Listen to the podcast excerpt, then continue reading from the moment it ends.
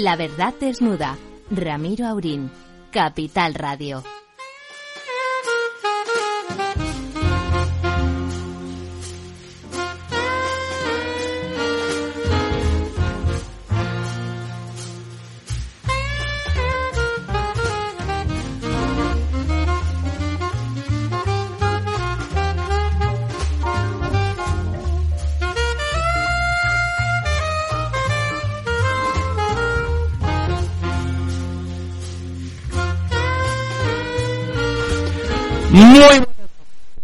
Estamos en una noche, la noche, ¿qué noche la de aquel día? Don Ramón, tremenda, tremenda. No se recuerda otra cosa.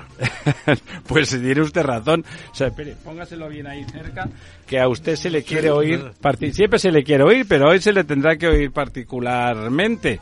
Antes de empezar, bueno, ya saben, estamos aquí para desnudar a la verdad. No vamos a desnudar a don Ramón porque no queremos que se nos constipe, que nos han dicho que van a bajar las temperaturas y ahora se ha convertido en el protagonista de la última película póstuma de, de Berlanga, el candidato. Ya es definitivo, ya lo sabíamos los íntimos que la cosa iba en serio, pero finalmente se ha decidido usted. ¿Está contento, don Ramón? Más que contento, estoy interesado.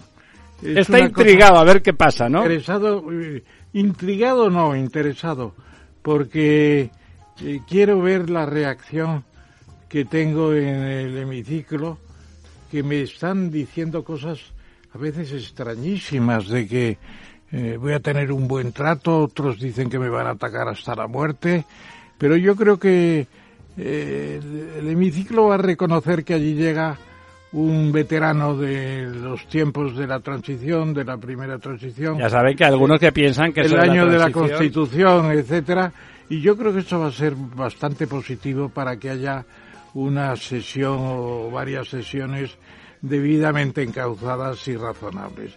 Tengo confianza en mis colegas parlamentarios, aunque sea 40 años después. No, algunos yo creo, bueno, de entrada, la parte del PSOE del gobierno yo creo que le acogerá entre cierto sarcasmo y con cierta consideración. Es usted un economista de más que reconocido prestigio, es un intelectual impresionante, se pasa la vida escribiendo un libro. Es verdad, es verdad, cada uno lo suyo, ya sabe usted que yo no era muy partidario, ya lo sabe usted, pero es verdad que nada, cada uno de sus libros son interesantes, es, son, es usted un personaje enciclopédico y por lo tanto cualquier persona normal y razonable que sepa de usted le tiene que escuchar con interés como mínimo. Además, eh, todos los que le conocemos sabemos que el discurso va a ser un discurso formidable, un discurso impecable, democrático, regeneracionista y que en principio supongo que muy independiente. Espero que en eso ah, siga haciendo la gala de lo que ha hecho usted toda su vida, que lo ha hecho siempre, por lo tanto no hay por qué pensar que en esta ocasión no va a seguir siendo así. Y por lo tanto, sin duda será en ese hemiciclo donde se pasan el día insultándose, pues va a ser un discurso interesante, un discurso de otra época, ¿no? Cuando la gente decía algo, como decía don Alfonso Guerra, es que entonces éramos lo mejor de cada casa y usted pues era uno de esos de lo mejor de cada casa. Ya conoce usted mi teoría del embalse, que los diputados de aquel momento de la transición eh, se dice que fuimos muy buenos, pero yo creo que si es verdad eso, es porque hubo un embalse de gente que se dedicaba a la política, se estaba preparando, pero no había parlamento donde ir. Y durante 20 años o 30 años, pues mucha gente se preparó con eso y al llegar las elecciones, pues resulta que de los 350 diputados, pues había catedráticos, músicos, había literatos, abogados, gente excepcional. Se había acumulado lo mejor esperando a la democracia. Ahora tenemos, usted conoce la idea de, de stock y renta.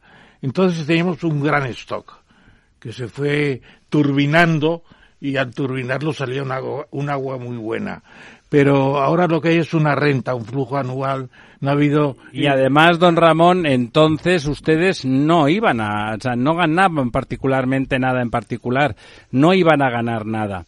De hecho, era con generosidad. Muchos de los profesionales que estaban allí de todos los extremos políticos eran grandes profesionales, cada uno pensaba lo que le parecía bien y lo que le daba la gana, pero no iban, no mejoraban su condición personal por estar allí. Eso no se puede decir hoy en día.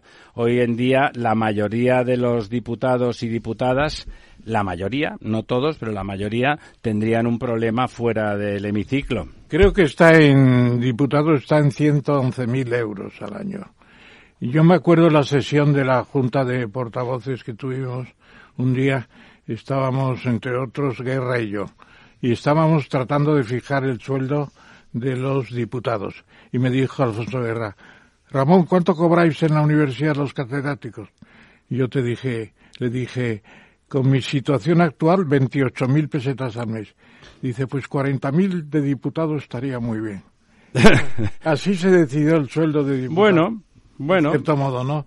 No está mal, no está mal. Hombre, catedrático era un sueldo un poco eh, escaso. Y era un poco vitalicio, mientras que en principio el de diputado a los cuatro años podías quedarte y tenerte que dedicar a otra cosa, mientras que el catedrático es para toda la vida. ¿eh? Claro, claro. Afortunadamente los catedráticos hoy ganan bastante más dinero que bastante ¿eh? más, bastante más. Lo cual nos parece, dicho sea de paso, perfectamente. Yo creo que sí, además. Razonable. Cada vez hay menos catedráticos porque ahora la gente se queda en titular. Hay pocas cátedras ya. Bueno, habrá que ver. El lunes presentan sus amigos la moción y habrá que ver la señora. Mis amigos no, porque efectivamente pueden ser amigos unos y otros no. Mis proponentes. Sus proponentes. Eh, a partir de ahí la señora Batet decidirá cuándo se hace la moción, ¿verdad? Hombre, sí, algo le dirá también el, el demandado, por así decirlo, el presidente el presidente del gobierno, que es el objetivo a criticar, etcétera.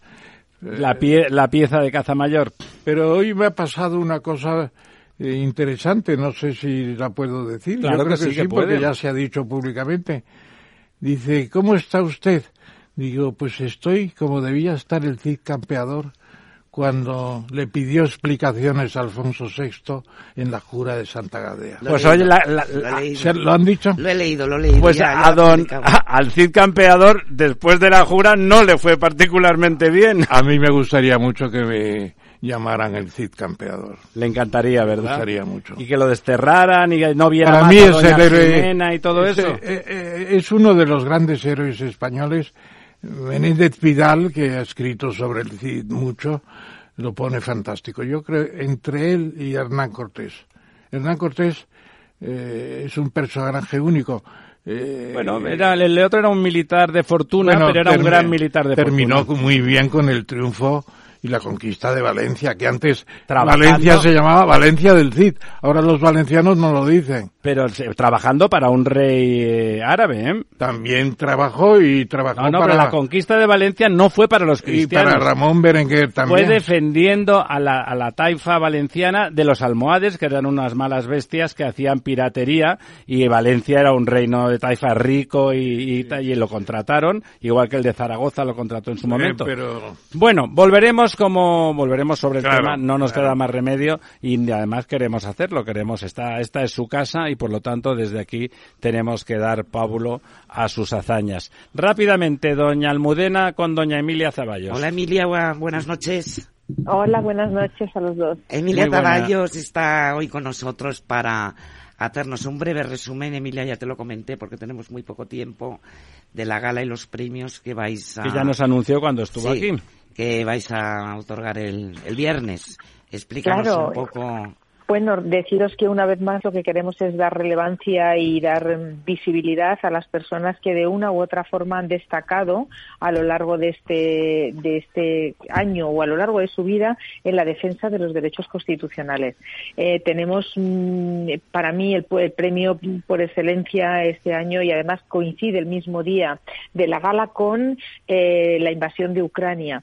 El premio internacional lo va a recibir el pueblo ucraniano en la persona de su presidente que lo ha aceptado, eh, y vendrá el embajador, eh, probablemente le tengamos a él en una videoconferencia, eh, vendrá el embajador a recibirlo personalmente. Eh, tenemos también al Ejército del Aire, que viene el jefe del bueno, del aire y del espacio, eh, que viene el jefe del Estado Mayor a recibirlo y lo entregará también eh, la ministra de Defensa, o si no pudiera, porque es un día complicado, pues sería el jefe de gabinete ¿no? de, ella. así todos los premios, o sea, tenemos a Rosa eh, Menéndez, que es la primera mujer que fue eh, presidenta del CSIC. Tenemos a mm, eh, Diego Pérez de los Cobos, mm, mm, coronel, que ha respetado los principios, los valores y sobre todo la, dignificación de lo que es el ejército, lo que son los militares, las fuerzas de seguridad del Estado y no plegarse ante las solicitudes de los políticos cuando están injustificadas. Ese secreto de sumario lo respetó y se jugó su, su puesto, pero ahí está valiente y sacándolo todo adelante. Tenemos la Fundación Starlight, que luchó por esa ley de mecenazgo maravillosa y viene Sandra García San Juan, su presidenta y tenemos un premio que para mí es muy especial, que es las juezas, o sea, la, presidenta y tres magistradas más del Tribunal Supremo afgano. Son las que enjuiciaron a los talibanes y, eh, y bueno, pues los condenaron, tuvieron que salvar su vida, o sea, primer nivel toda la gala. Tenemos a Ramón Tamames entre los, los que entregan en el jurado y los que entregan los premios, que ahora está en, eh, en todos los medios con esas Está tan en todos los medios que lo tengo sentado a mi derecha. Hola Emilia, buenas noches, ¿qué tal estás? pues maravillosamente y sé que tú fantásticamente con todo mi apoyo y con todo mi cariño y nos vemos el viernes. Bueno, exactamente, el día 24 pues en el hotel en el hotel intercontinental. Emilia, pues que vayas a las Emilia, que vayan fenomenal los premios, que tengas mucho éxito y, y nada, eh, ya nos contarás. Y, y, decirles a todos que todavía quedan algunos sitios libres, si me lo permitís, que entrando en fundacionzaballos.es pueden hacer esas reservas que quedan y que los beneficios que se obtengan de esta gala van a ir al pueblo ucraniano por la guerra, pero sobre todo vamos a destinar una gran parte a Siria y a Turquía para la ayuda que necesitan en estos momentos. Oye, una buena casa. Don Ramón, ya tenemos, tenemos otra, otra invitada. Gracias, Emilia. Un abrazo, que vaya estupendamente esa gala. Estupendo, un abrazo. Y ya tenemos a la siguiente invitada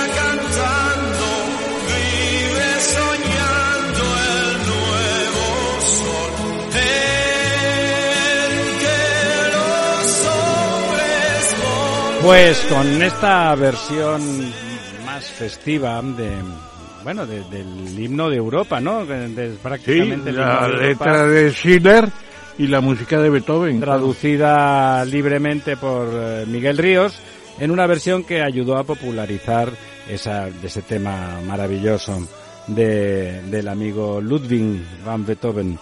Y eso viene a cuento porque tenemos al teléfono, si Dios quiere, a doña Susana Solís. ¿Está usted ahí, doña Susana? Muchas gracias. Sí, sí, os, oigo, perfectamente. Buenas noches. Muchísimas gracias. Eh, enseguida le vamos a dar la palabra a Almudena para que para que empiece la entrevista, pero esta, esta mujer española, eh, europarlamentaria, está en calidad de observadora en paralelo a los hombres de negro y las mujeres de rojo que han venido a supervisar cómo se están invirtiendo esos fondos Next Generation en España, ya que la plataforma COFI, en el caso español, eh, no funciona y brilla por su ausencia. Y por lo tanto, la transparencia es eh, franca opacidad. Almudena, por favor. Hola, Susana. Buenas noches. ¿Qué tal? Bueno, Susana, además de ser eurodiputada, es ingeniera industrial, es directora para asuntos europeos de AMDE, la Asociación de Mujeres Directivas y Empresarias y como bien has dicho, ha venido como observadora. Esto, Susana, yo lo Sabemos, perdóname nada más un apunte, que es un perfil que no necesita cuota. No, efectivamente. Susana, yo te quería preguntar un poco, pues cómo han ido las reuniones, a qué conclusiones habéis llegado. Sé que ha habido una rueda de prensa esta mañana. ¿Qué nos puedes contar, Susana? ¿Qué pinta tienen esos fondos?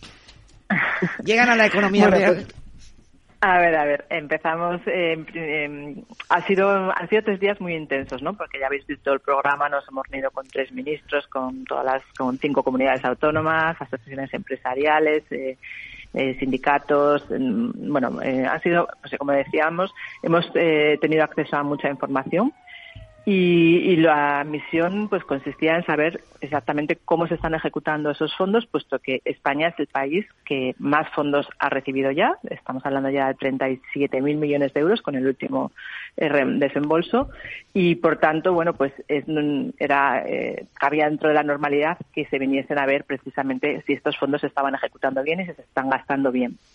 ¿Qué es lo que más nos importaba y donde hemos hecho más hincapié en estos tres días? Em, asegurar la transparencia, porque bueno, toda la información que nos llegaba, pues eh, de hecho también nos reunimos con periodistas a puerta cerrada, es que hay una falta eh, de información de cómo se están gastando estos fondos.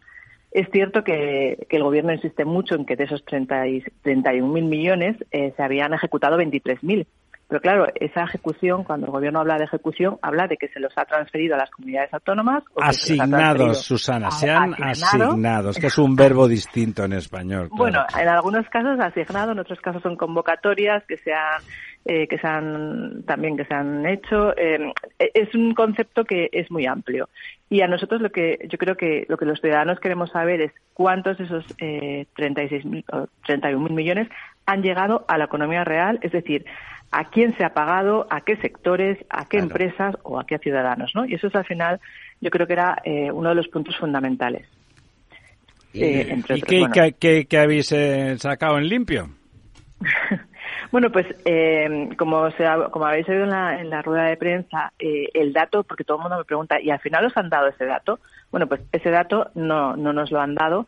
Eh, yo no sé muy bien si es porque no lo han querido dar o porque en realidad no lo tienen, porque lo que sí hemos estado, bueno, creo que una, una mañana entera en el Ministerio de Hacienda y nos, están, nos han enseñado por fin el sistema de control COFI, el que has llamado tú antes COFI, que es un sistema donde se vuelcan los datos de todas las administraciones, de todos los que van a recibir. No está funcionando, Susana, no sé si lo sabes, no está funcionando. ¿eh? Desde eh, fuera. Nos han enseñado un, sistema que ahora eh, está operativo y que está empezando a funcionar. O sea, el sistema, la infraestructura está, eh, han cargado datos del, del gobierno, sobre todo de la administración central. Algunas comunidades han empezado a cargar los datos con muchísimas dificultades porque es un sistema muy complejo y nos han contado, bueno, pues desde que tienen que volcar hojas de Excel, eh, este, pues, eh, el sistema se, se corta, es muy complicado para ellos, están también aprendiendo y yo entiendo que una vez que estén volcados todos los datos, se podría acceder a tener datos agregados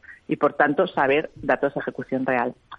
Actualmente esto no es posible, o no es posible, o no nos lo han querido. No, no, no es posible. Te digo, nosotros estamos siguiéndolo, tenemos a una persona que es un ingeniero y alguien como tú que ha estado mucho tiempo en Europa y que conoce todas esas cosas bien, y no hay manera. Te va a hablar don Ramón Tamames.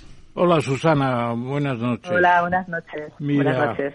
En la Real Academia de Ciencias Morales y Políticas hubo un informe hace como ocho meses o así sobre estos fondos, eh, nuevas generaciones en parte por lo menos, y era de el profesor Novales, fue muy pesimista, dijo que no veía claridad en nada, y yo ahora veo que se han dispuesto un total, o que ya están disponibles, un total de 37 mil millones, que es el 53 de los célebres 70 mil millones de subsidios. Y luego hay otros 70 mil millones, un poco menos, préstamos, de préstamos.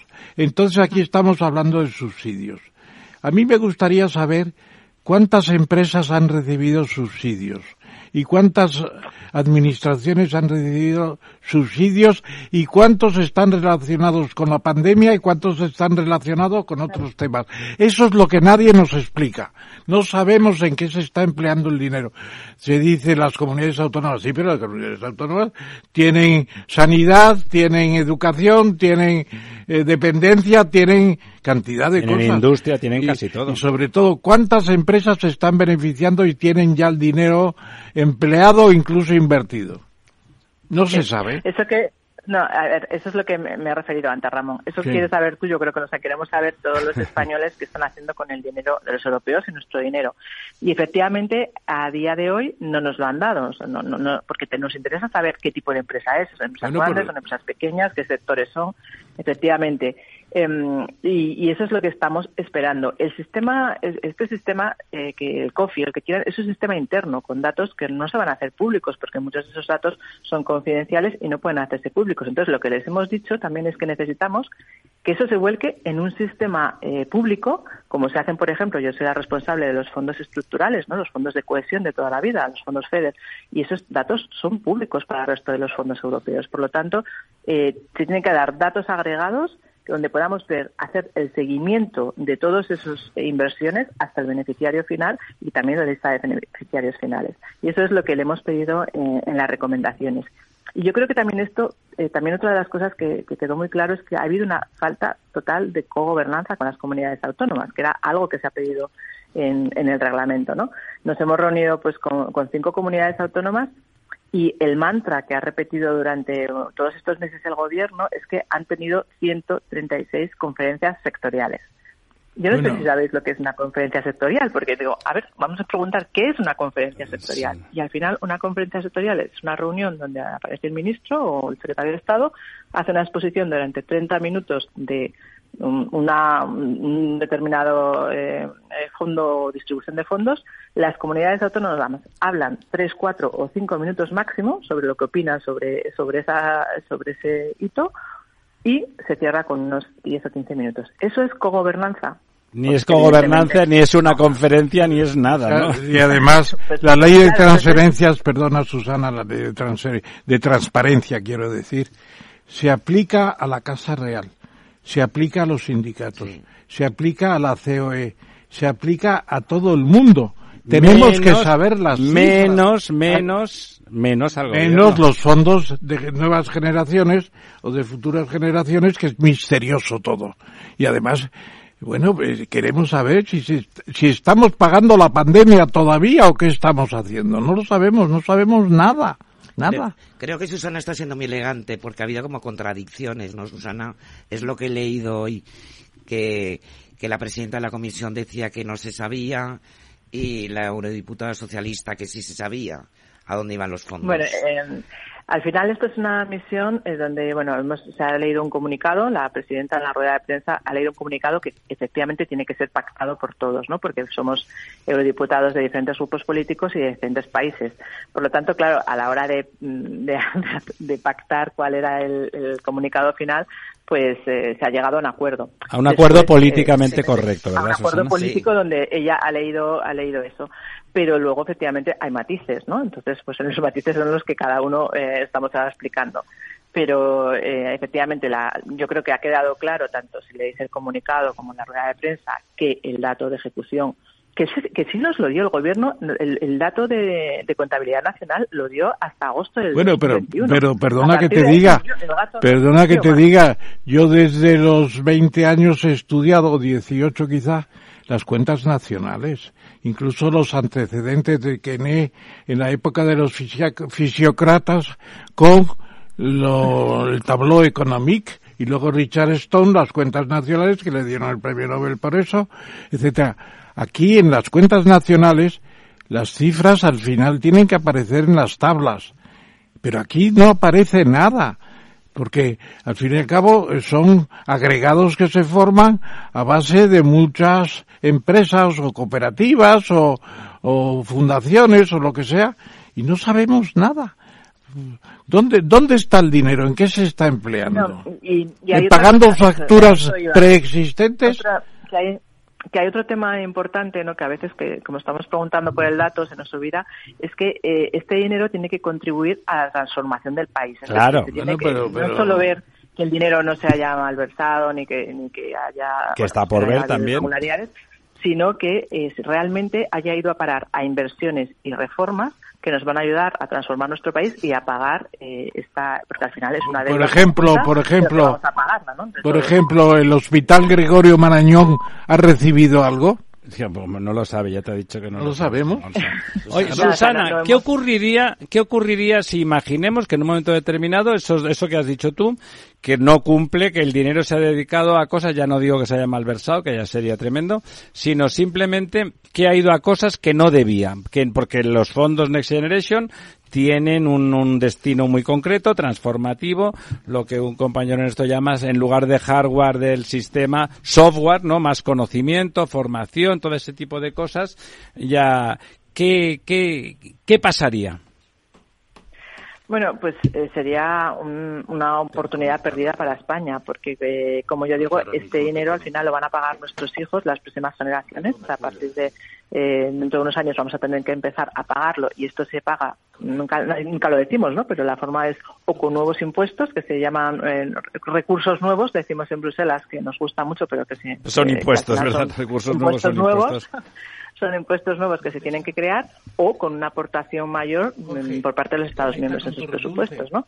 Entonces, no hay otra forma. Por lo tanto, si estas reformas o estas inversiones se traducen, imagínate que solo sea gasto corriente, ¿no? Que, no se puede hacer, pero que sean un gastos que al final no son transformadores, pues eh, al final vamos a tener un problema de productividad y de competitividad porque eh, hay países que, que, sí que lo están haciendo bien eh, o que los están empleando mm. eh, de, de, otra forma.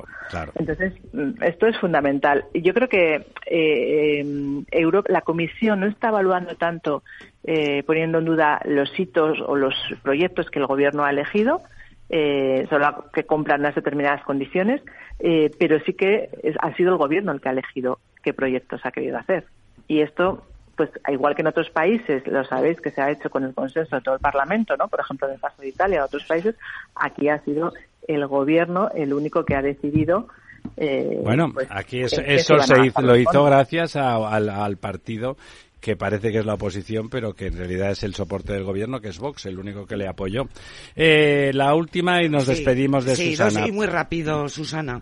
¿Han condicionado en la entrega de fondos a reformas? ¿Han exigido alguna reforma?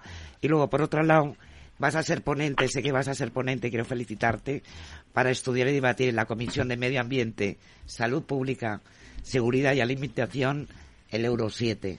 Pues enhorabuena. El tema del proyecto normativo relativo al aumento de emisiones. Eh, felicidades eh, y esperamos. Sí, eso quiere decir que en Europa se hacen las cosas mejor. Eligen una ingeniera, una persona que ha visto que sabe sumar y restar y que me imagino, no sé el, nivel de interlocución que habrás tenido, que habréis tenido ahí en frente al gobierno y si, bueno, me sorprendía que meter páginas, hojas Excel sea un gran problema en para alguien, pues bueno, la verdad es que es un poco mm, tremendo, ¿no? Pensar que realmente la lista de cosas que has dicho que eran cosas relativamente sencillas sean un problema para nuestras administraciones es como como triste. Eh... La reforma, eh, ¿han condicionado la pues entrega de los fondos a reformas? Eh, te contesto rápidamente porque la reforma que aún no se ha cumplido y que ya ha pasado el plazo es la reforma de las pensiones. Estuvimos pues, una tarde bastante larga con Escriba y efectivamente eh, a diciembre del 2022 eh, tenía que estar ya hecha. Eh, como sabéis, está roto el diálogo social. Eh, él es muy, está muy confiado en que la va a sacar adelante, pero de momento ya tendrá que estar pidiendo una prórroga, porque como sabéis, y algo nuevo que ha sacado también la Comisión justo ayer, es que ahora por fin la Comisión tiene una metodología clara, o la, ha publicado, va a publicar una metodología clara con criterios claros y transparentes de qué ocurre cuando no se cumple un hito. Pues está muy bien, ¿no? No sabíamos qué pasaba cuando no ocurría. Bueno, pues ahora ya hay criterios que te pueden que Un baremo de premio y castigo. Oye, Susana, nos, nos encanta, nos ha encantado hablar contigo y como eres española y en Europa los teléfonos oyen estupendamente, si nos dejas, te iremos llamando de vez en cuando. A... Sí, sí, a ver si nos enteramos de quién, quién tiene el dinero, por ejemplo. Tú que estás en Bruselas habitualmente. Eh, bueno, estoy entre Bruselas y, Madrid. Y Madrid. ah, bueno, pues algún día, si estés en Madrid, pues te vienes. hablamos del coche eléctrico y de Euro 7. Oye, pues ahí, ahí, ahí, ahí, te llamaremos porque estamos preparando una cosa. Susana, pues muchísimas gracias. Encantada. Un placer hablar con todos. Buenas noches.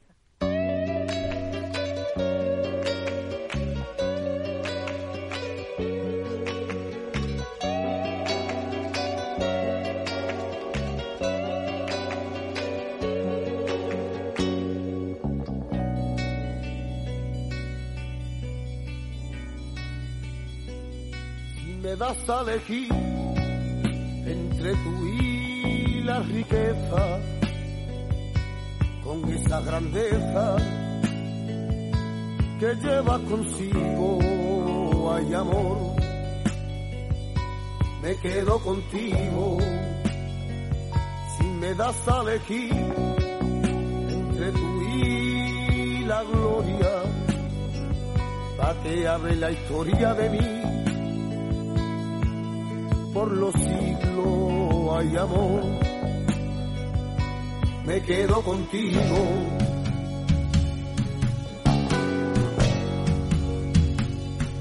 Pues me he enamorado y te quiero y te quiero. Pues eh, tema mítico que quién le iba a decir a los chunguitos, bueno, que todas sus canciones tenían mucho éxito, pero al hilo de la película de, de Prisa de Prisa de Torres Dulce, un agridulce, no sé si llamarle thriller, ahora nos dirá nuestro invitado Torres Dulce, sin duda uno de los críticos y, eruditos sobre el cine español más interesantes de, con los que se puede seguir hablando. Señor Torres Dulce, ¿está usted ahí? Ah, por aquí estoy, sí. Buenas noches. Muy buenas noches. Buenas noches Eduardo. Hola Ramón. Antes de pasarle con don Ramón y que le haga como siempre la primera pregunta, ¿qué le, le, parece, cómo se convirtió, de hecho se ha convertido, han hecho versiones sinfónicas de ese tema, cómo además transmitía transmitía el feeling, porque no exactamente la letra tenía que ver con aquel final dramático, trágico, ese pragmatismo femenino que no sé si hoy se, le llamaría de otra manera. Eh, y el, eh, bueno, aquel final en que el chico muere, ya se va con el dinero, todo, y esa canción de fondo que queda como, como una pasión y una, y una cierta tragedia, eh, se ha convertido en un clásico, curiosamente, ¿no? Seguramente el único auténtico clásico de ese género de música vinculado a la heroína, hay que decirlo por su nombre. no era ni el hachís ni la marihuana como ahora. En aquel momento, en los años 80, de lo que estábamos hablando era de la heroína y de los estragos extraños que, causaba la heroína, ¿no? Y esa, y esa especie de cultura también musical, y que también es cultura, y que, bueno, y nos ha dejado como fruto aquella película extraordinaria. Yo no sé si, si, es de las que más te gustan a ti o, o, tienes otras. Son distintas, ¿no? Porque Saura es, es de esos autores que realmente en cada película pues hacía un desarrollo de género muy importante, ¿no? Sí, yo, yo creo, eh, primero con respecto a la canción, es que eso, eso es suerte y también talento, ¿no? Es decir, encontrar una canción que de repente represente a una película, a lo que cuenta la película, al estilo de la película, pasó con Casablanca, pasado con otras eh, películas míticas y legendarias, y yo creo que escoger a los chunguitos pues fue un acierto, porque creo que representaban de alguna forma precisamente el hábitat existencial y em, emocional de los protagonistas de la película. Luego, además, el tema es estupendo, como has dicho, y, ponía un broche de oro a, la película. Eso, insisto, es tener, tener primero talento, después entender qué tema le va al estilo emocional de la película y luego, claro, que, que, el, compositor o, o, quien lo cante acierte con ellos. Y sin duda, sin duda alguna, eh, eso, eso es así. Segundo, la película a mí me,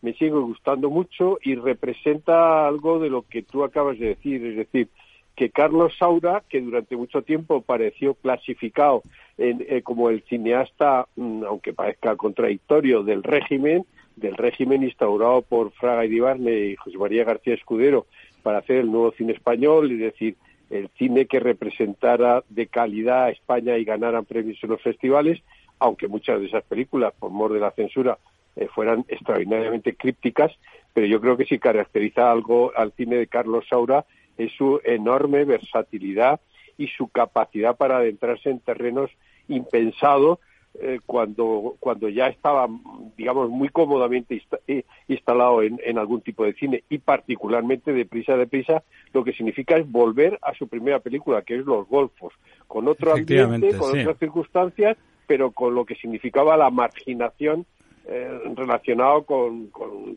con, la vida y las circunstancias de, estar marginados en la vida, pero, pero, pero dio en el clavo, dio en el clavo de ese momento de la movida en la que la heroína se llevaba tanta gente, en la que se vivía deprisa, deprisa, y creo que el testimonio era extraordinario de la película y Carlos con un estilo, voy a decir, muy, muy contrario a su estilo más solemne, más clásico, más ornamental, pues, pues rodó la película muy, muy encima de, de, las emociones de los personajes. Muy abud de sufle, ¿no? Era un poco godartiana en ese sentido, pero muy española al mismo tiempo, ¿no? Sí, porque yo creo que Carlos, que siempre, eh, siempre fue considerado particularmente en, Francia como el heredero de Buñuel, pues tiene relativamente pocas cosas en común con, con, Buñuel, ¿no? Eh, Carlos Saura lo que era era un artista total, es decir, creció en un ambiente en el que la pintura, la fotografía, la literatura y ya finalmente el cine eh, formaban un todo, un todo total. Sus películas eh, como Carmen, El amor brujo, con Gades y las que ha ido realizando después, Tango, etcétera, lo que demuestran es que era un artista plástico extraordinario, con un dominio de la imagen. Solo contratar al director de fotografía de Vittorio Storaro ya fue un éxito. Yo recuerdo una película que es desigual, pero de una de una formalidad estilística extraordinaria, Goya en Burdeos, bueno, eh, resulta inolvidable las imágenes, cómo, cómo salen prácticamente casi de las paredes, cómo se apoderan de, del espectador. Visualmente, Carlos Saura era eh, dramáticamente también, pero visualmente uno de los artistas más poderosos eh, que han existido en España. Más global, don Ramón. Yo ahí, querido Eduardo, te que plantearía un tema que a mí me ha inquietado siempre. Yo conocí a Bardem mucho, fui amigo de él, incluso pasé una temporadita en la cárcel de Carabanchel, convivimos allí. Gastos pagados, ¿eh? Muy, amistosamente, eh, siempre. Y luego conocí a Berlanga menos y, y, a Saura la verdad es que le traté bastante menos. Pero, ¿qué, ¿qué piensas tú de la idea de que Bardem está un poco prisionero de sus tesis, en gran medida en cumplimiento de un pensamiento que se considera marxista, etcétera, etcétera, en Calle Mayor, en Muerte de un ciclista, incluso en, en Venganza, bueno, y luego eh, Berlanga está prisionero de Azcona, es prisionero de su guionista, esa es la verdad, y no se imagina uno a, a Berlanga sin Azcona. Este Saura no es un inventor sucesivo de cosas diferentes, no fue un gran experimentalista, si se puede decir ahí con esa palabra, es decir, no experimentó todo, sus distintas fases, eh, los juveniles, las fases artísticas, no digamos el baile, el baile es una cosa emocionante. Lo que decía Eduardo, que era un hombre de una sensibilidad y una formación extraordinaria. Estaría bien definir a esos tres grandes del estrallato, estrallato de, de, nuestro cine eh, con esas características. En ese sentido, Carlos Saura no es más el más genial de los tres, en cierto modo. No, yo yo discrepo, discrepo, Ramón, y bien siento discrepar de persona tan tan admirada y cuyo criterio respeto tanto. No, yo creo que de los tres el genio era Luis García Berlanga. Berlanga, ¿verdad? Parece que eso es que eso es indiscutible, es decir, el que tenía talento y además genio era Berlanga. ¿Y Azcona? Eh, es que es que no es cierto lo de Azcona, eso es una leyenda bastante que hay que, que hay que tamizar bastante. Es decir, los dos coescribían las películas y no es verdad y no es verdad que, las cosas geniales que aparecen en las películas de Luis García Berlanga fueran fueran de Rafael Azcona. Es muy difícil saber cuando trabajan dos juntos qué aporta uno o qué aporta otro. Y yo creo que en modo alguno era prisionero. Eh, yo en, en todo caso creo que Rafael Azcona era más prisionero de Berlanga que al revés. Entre otras cosas porque Rafael Azcona siempre decía, cuando ibas a hablar con él, eh, cuéntame la historia. Si no tienes una historia, él no escribía el guion. Y si no tienes el final, él no escribía el guion. Lo contrario de, de Luis, que Luis entraba eh, con, con, un criterio de improvisación sobre algo que él ya conocía. Y en cuanto a Juan Antonio Bardén, yo creo que toda su primera etapa mm, eh, merece ser revisada con, con, con, distancia, pero yo creo que cómicos, la muerte de un ciclista, calle, calle mayor, mayor, eh, y la venganza, es decir, todo lo que hace en los en los años 50 por supuesto que tiene un cierto aire PC, por decirlo de alguna forma, pero sobre todo está muy influido por el neorrealismo italiano. Eso es. Que influyó, a Berlanga un poquito, pero no tanto a Juan Antonio. El problema de Juan Antonio es que eh, a partir de los años 60 no encuentra su situación. No es capaz de, de dar el salto que dio el propio Luis García Berlanga, no el salto, la evolución, no evolucionó y se quedó fuera de las estructuras de la industria. Hizo incluso películas muy alimenticias, eh, francamente eh, muy deficientes, sin ningún género de dudas, ¿no? Y estaba perdido industrialmente hablando. Y Carlos, eh, Carlos Saura es, es el producto de la Escuela Oficial de Cine. Es, es la primera generación prácticamente de aquellos chicos que querían hacer cine sin estar en la industria.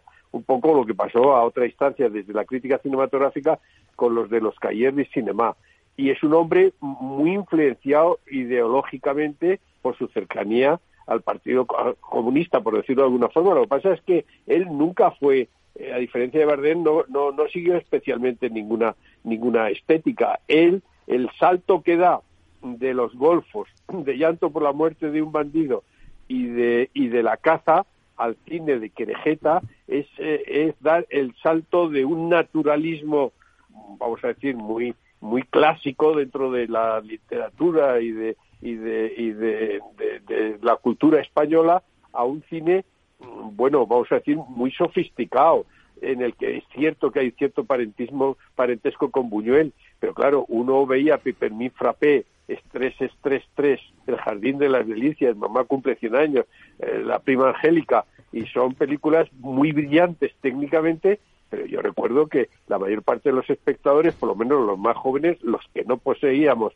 ciertas claves, nos quedábamos sin albis. Era muy críptico, es cierto. Que era... Eh, bueno, es decir, nos quedábamos un poco fuera de la película. ¿A ti Pipermín Frappé no te parece una película encantadora? Además, siempre que está José Luis López Vázquez dirigido por alguien bueno, eh, de golpe, a mí, lo digo porque seguramente es la que menos, la que peor ha envejecido, a mí a pesar de eso, ver, ver la gestión de alguien como José Luis López Vázquez de ese cripticismo de, de Saura me resulta como mínimo enormemente interesante, ¿no? Sí, ahí, ahí aparece en esa película que yo no he revisado hace mucho tiempo y en la que tengo un cierto afecto porque mi familia es originaria de Cuenca y Carlos vivió en Cuenca, hizo un documental sobre Cuenca magnífico al comienzo de su, de su carrera, ¿no? Su hermano vivía allá, tuvo taller y tenía la fundación, etcétera, ¿no? A mí esa sí que es de las películas más próximas a Buñuel, ¿no? Y no solamente por los tambores de Calanda, etcétera, etcétera, ¿no?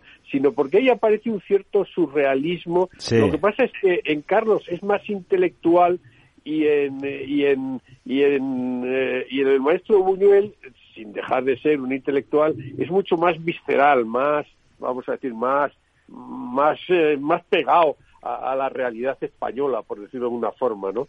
Pero toda esa etapa mm, eh, para mí es una etapa interesante, pero como no he vuelto a ver las películas, no sé qué tal habrán envejecido. Sí vi hace años Estrés, Estrés, Estrés, y la verdad es que eh, era difícil, era difícil eh, empatizar con una película tan tan distante, porque ahí es que además aparecía justamente lo contrario de Deprisa, Deprisa, eh, un, un, un Carlos Saura muy distante, muy cerebral a la hora de la puesta en escena, de, de, de, hacer las cosas así, ¿no? eso, eso a mí es una etapa que no, no la he revisado, pero no la tengo en mucha estima, la verdad.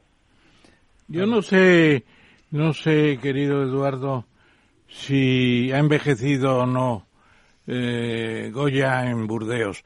Yo estuve en el Instituto Cervantes de Burdeos dando una conferencia. Precisamente está en el mismo piso que ocupó Goya durante su durante su exilio, claro. Y a mí me parece que allí eh, lo que contó fue con un actor excepcional, ¿no? Que fue Paco Raval. Raval fue impresionante como hace ese Goya ya maduro, ya de final de serie casi, fantástico. ¿Cómo se estima esa película? Eh, la gente la entiende ahora, la ve con deleite, incluso Lardi. no la ven, básicamente. Eh, Lardi, el restaurante eh, de Madrid de la carrera San Jerónimo, que ahora es de los pescadores, bueno, ya la han comprado, pues Lardi era el restaurante a donde iba Goya en Burdeos, etcétera, etcétera, y eso, eso, eso nos da una idea eh, de estudio a fondo que hizo el propio Saura de la vida de Goya allí, fantástica. La lavandera, me parece que se llama, de, de Burdeos, que es el primer cuadro puramente impresionista, ¿no dicen? Bueno, bueno, bueno, bueno. ¿Qué te parece? ¿Está viva esa película? Yo por creo ejemplo. Que sí. yo, yo creo que sí, porque esa es una película a la que le puedes poner eh, reproches de irregularidad en el guion, es la, la idea que tengo yo, ¿no?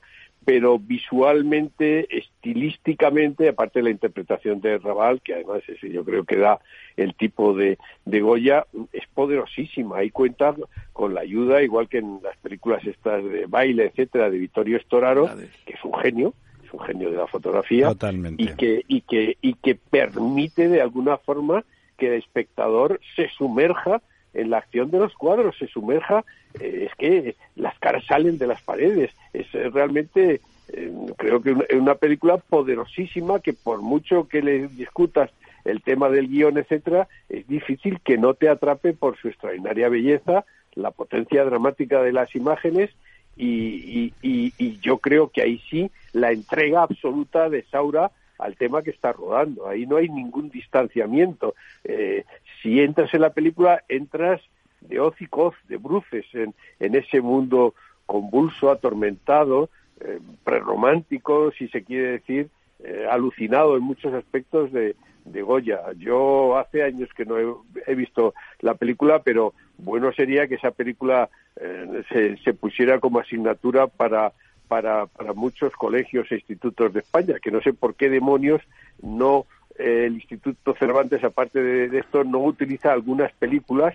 Eh, estaba viendo ayer Faturate Jacinta, la serie de, de Mario Camus, para que los chavales, ya que no leen, por lo menos tengan noticia de la pintura, de, de, la literatura, etcétera, etcétera, ¿no? ¿no? ¿No te parece, Eduardo, que a veces al cine, cuando hace biopics o cuando hace temas históricos teóricamente recientes y por lo tanto, bueno, los, digamos que en épocas bien documentadas, se le exige un rigor eh, que a la literatura, sobre todo en Europa, en Estados Unidos eso es un poco más relativo, pero se le exige un rigor que en la literatura no se le exige, a la literatura se le deja que vaya por derroteros donde, bueno, pues cree, cree palabras, cree relatos y cree sensaciones, eso por un lado, y que, y que ahí lo que hace Saura en la película sobre Goya es mostrarnos un Goya que es eh, prácticamente un pintor contemporáneo, es un pintor como de los 70, 80, ¿no? O sea, pura mm, pura vivencialidad, o sea,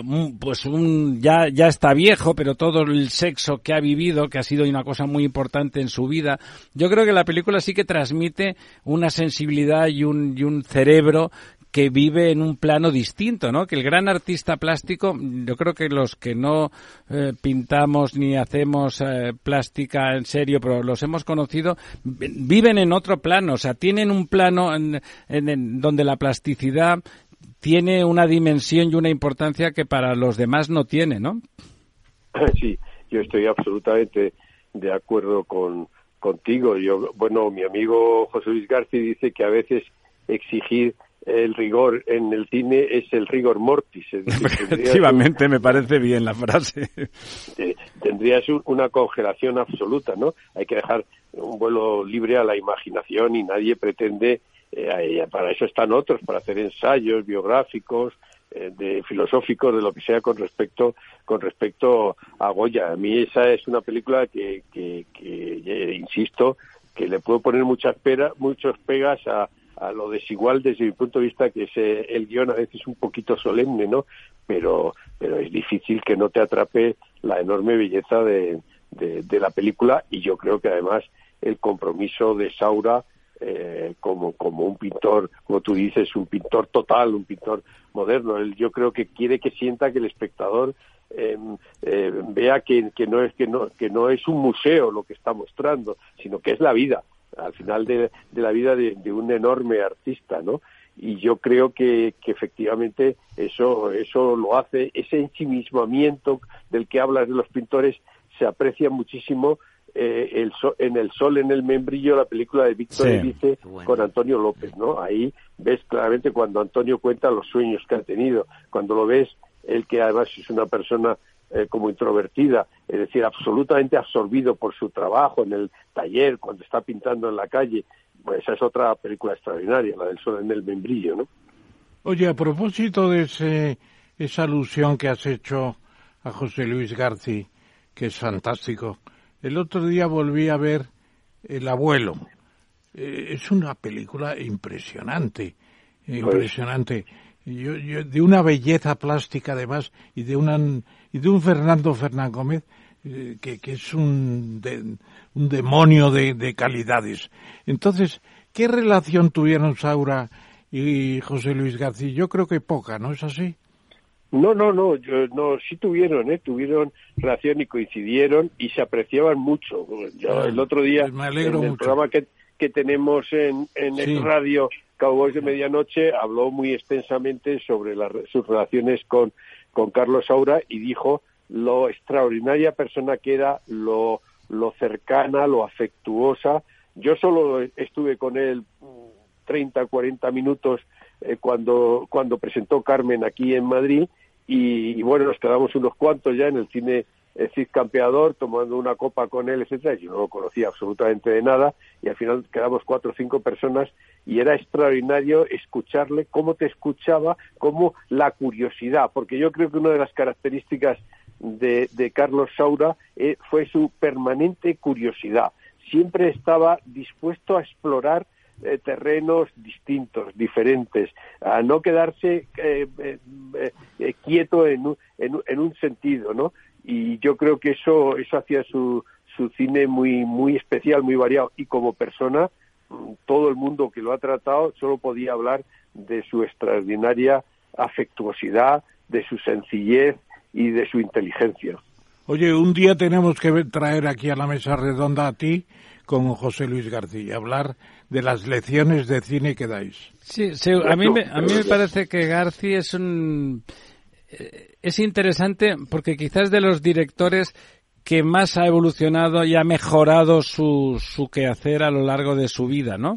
Eh, para mí al principio era alguien bien intencionado y que, que se notaba la atención al cine de Hollywood en el buen sentido de la palabra de atención y de intentar mimetizar o por lo menos haciéndolo personal pero mimetizando y poco a poco se ha ido haciendo más personal desde un tipo de personalidad poco extravagante, ¿no? De una personalidad aparentemente muy normal. Con los crack. En general, bueno, los crack quizás es el punto más singular de todo su cine, ¿no? Una, pero también lo españoliza, ¿no? Lo españoliza bien, ¿no? Ese personaje, ese personaje fantástico de, del, del, policía con pinta de ser también de Cuenca o, de Burgos o de cualquier sitio.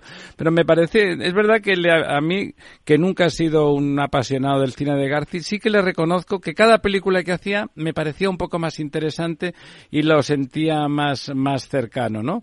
Eh, bueno, sí, es que José Luis realmente eh, siempre lo ha dicho, él lo que quería era escribir películas, era, era guionista y bueno, cuando surge la posibilidad de asignatura pendiente, eh, bueno, ya había hecho eh, cortometrajes y tal, se pone y yo creo que él poco a poco va asumiendo lo que es más visual que, literario en, en, su cine. Y lo que ha dicho Ramón, estoy totalmente de acuerdo con lo del abuelo, hasta tal punto que hay mucha gente que cita como galdosianos eh, en diálogos de la película que no son de, de Galdós, sino que son de Horacio Valcárcel y de José Luis García. Hasta tal punto ellos mimetizaron lo, el, el, paisaje, vamos a decir, literario de diálogos y de personajes de esa película extraordinaria que, que, es el abuelo, la viva, el vivo ejemplo, eh, primero de lo difícil que es adaptar una obra literaria para el cine y lo consiguen, y en segundo lugar otro, otro lamento más, por qué el cine español ha despreciado tanto nuestra literatura del siglo XIX, la literatura del siglo de oro y toda la historia de España. No digamos ahora que estamos en plan de antirreivindicación, pero bueno, es, es realmente un verdadero pecado que con personajes, sucesos, historias y literatura no tengamos eh, no tengamos una industria del cine eh, tan vamos tengamos una industria del cine tan ausente de cualquier cosa que significa eh, la cultura de la españolidad.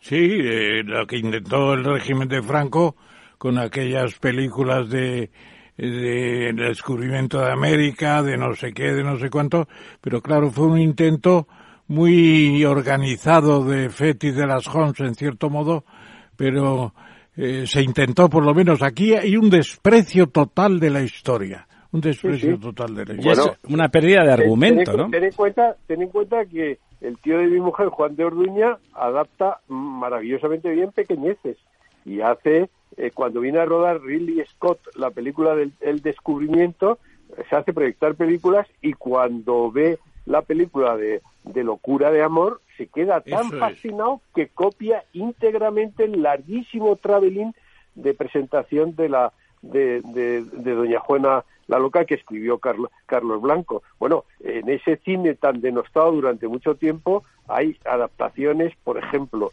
de Rafael Gil, un magnífico director del clavo de don Pedro Antonio de Alarcón, que ya quisieran muchas películas actuales tener eh, eh, eh, esa pulsión de aceptación de, de, la literatura, ese despliegue de medios, porque conviene decir que cuando los americanos vienen a finales de los años 50 y 60, lo que se encuentran es una industria del cine español potentísima, de tal forma que empiezan a alargar a Norteamérica sus equipos técnicos y se quedan con los equipos técnicos españoles porque son buenísimos. Eso se lo carga Fraga y Ibarne con el nuevo cine español. Eh, Eduardo, casi por acabar, porque al hilo del, del traveling que citabas, de hecho los traveling son de las cosas esas maravillosas que definen a un director. Siempre recuerdo el traveling extraordinario de Orson Welles en, en aquella en Set de Mal, el traveling inicial. Pero, pero recordaba, hablando de cine español, esa visión de, de, los planos secuencia de Berlanga, ¿no? Que quizá ahí se veía su naturaleza extraordinaria como cineasta, ¿no? Que era capaz de ir enlazando y pareciendo extraordinariamente visual y narrativo al mismo tiempo, un plano secuencia detrás de otro, y, y, y, te, y te sumergías, te sumergías en esa, en esa realidad delirante que, que él contaba. Quizá ahí se veía eso que decías tú, que cineasta probablemente era el mejor de los tres que ha nombrado Ramón. Sí, bueno, yo, no me apunto, yo no me apunto esa tesis. ¿eh? Sí, es que, es que eso que acabas de decir del plano secuencia es curioso que aquí la gente dijera, ya está el vago de Berlanga rodando en plano secuencia. Bueno, esa es la gente que no tiene ni puta idea, con perdón. Necesitas, necesitas dos cosas. Primero, una destreza técnica notable, pero además es que él contaba historias corales. Y para las historias corales, eh, desglosar una secuencia en planos le priva de la belleza enorme que tiene de personajes, de diálogos, de situaciones en las que entran, salen, hablan y dicen. Eso es muy difícil técnicamente y todavía mucho más difícil también de escribir. O sea que de perezoso, nada. No, no, al contrario, a mí me parece de lo mejor que hizo sin duda. De la última, don Ramón. Eduardo, Eduardo, bueno, vamos a ver. Dicen que el Saura estaba preparando una serie sobre Lorca, lo sabes, ¿no? sí, eh, lo he leído en algún sitio, sí. Me gustaría saber si tienes conocimiento, bueno, no, no había empezado a rodar todavía. Ahí tiene el precedente precisamente de Bardem, la serie sobre Lorca que hizo para televisión española. A mí me pareció muy decentita. No es una obra maestra, pero está muy bien hecho. La, la serie de... eh, Supongo que Saura tendría unos eh, personajes de fondo fantasmagóricos y extraordinarios, ¿no? Que, que, que no se les pudo inventar Bardem, que era menos menos pro- Pues, Menos creativo. menos prolijo en ese tema, ¿no? Sí, sí, sí. Yo no, en este momento no, no recuerdo muy bien la, la serie de, de Tengo la idea esa de que era una cosa correcta. Bueno, eh, con Carlos Saura eh, la aproximación a Lorca, desde luego, no sería nada convencional. Claro, claro. De igual forma que hemos hablado de Goya en Burdeos, seguro que seguro que cogería al personaje, eh, lo, lo desmenuzaría como artista, pero además estoy seguro que entraría la poesía, entraría entraría la música, Yo la el verdad es que no, no popular. la vi, no la vi. Eh, Yo estoy seguro, estoy seguro que él no entraría por un mero carril convencional. Eso en el cine de Saura nunca jamás se encontraba. Bueno, Don Eduardo, muchísimas gracias. Como siempre es un placer hablar de cine con usted. Lo digo ya en el plano personal, además desde el del programa.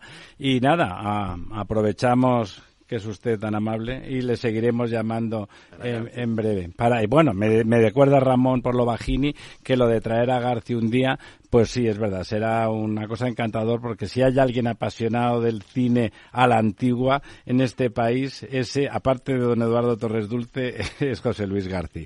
Muchas gracias, don. Eduardo. Un, un placer, un un abrazo. Querido Ramón, un abrazo Sí. fortísimo, fortísimo. para Bueno, ya, ya me imagino. Te lo agradezco mucho.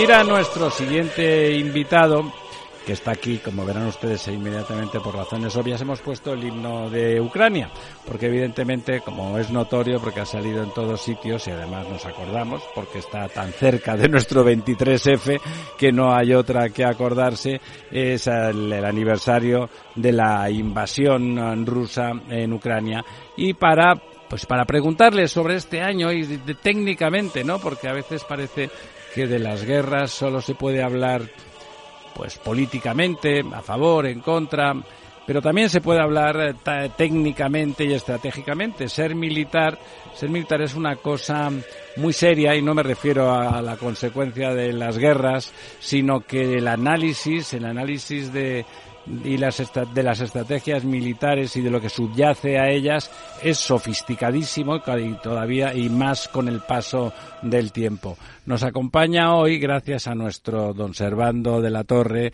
embajador que está aquí con nosotros, colaborador habitual y suministrador de, de los personajes más interesantes para hablar de esas cosas, don Jesús Rafael Argumosa. Eh, mi general, ¿está usted ahí? Sí, buenas noches, buenas noches, estoy aquí. Pues muchísimas gracias por acompañarnos. El general Argumosa es exdirector del Instituto de Estudios Estratégicos y le paso al embajador, a don Servando, la primera palabra y la, y la primera pregunta, si él quiere. Mi general, ¿cómo estás? Buenas noches. Tú y yo trabajamos, trabajamos en estos think tanks a menudo y nos vemos en, en estos um, lugares que tú nos invitas tan amablemente.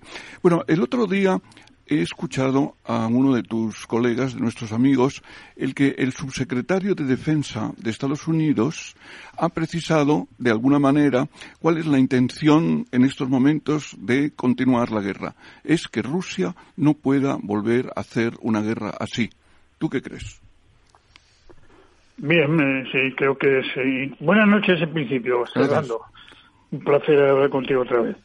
Bueno, en, principio creo que Estados Unidos eh, es consciente de que no, no interesa ahora mismo, no interesa ni, ni estratégicamente ni políticamente, ¿no?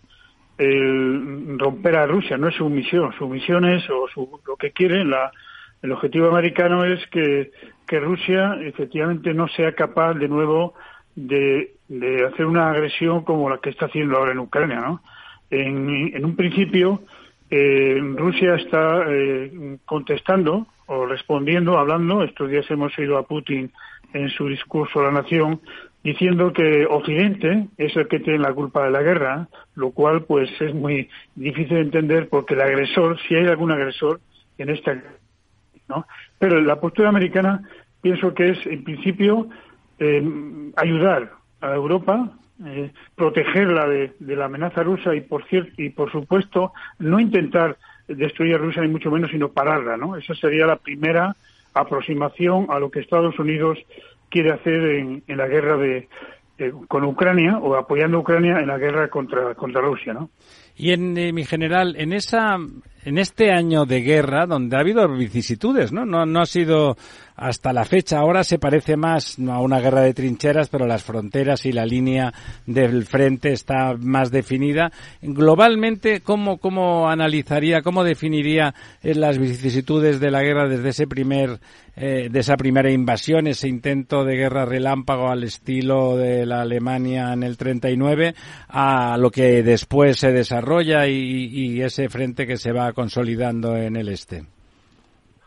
Eh, bueno, efectivamente, como, como usted dice, inicialmente la estrategia, la estrategia rusa es lo que se llama en términos eh, pues generales una estrategia por líneas exteriores, ¿no? Ha intentado entrar en, en Ucrania con unas eh, unos ejes de penetración muy largos, muy separados y además sin apoyo mutuo, con lo cual inicialmente la postura estratégica rusa fracasó puesto que se encontró con una resistencia que no esperaba. Fue una falta grave o alta de información o de inteligencia rusa.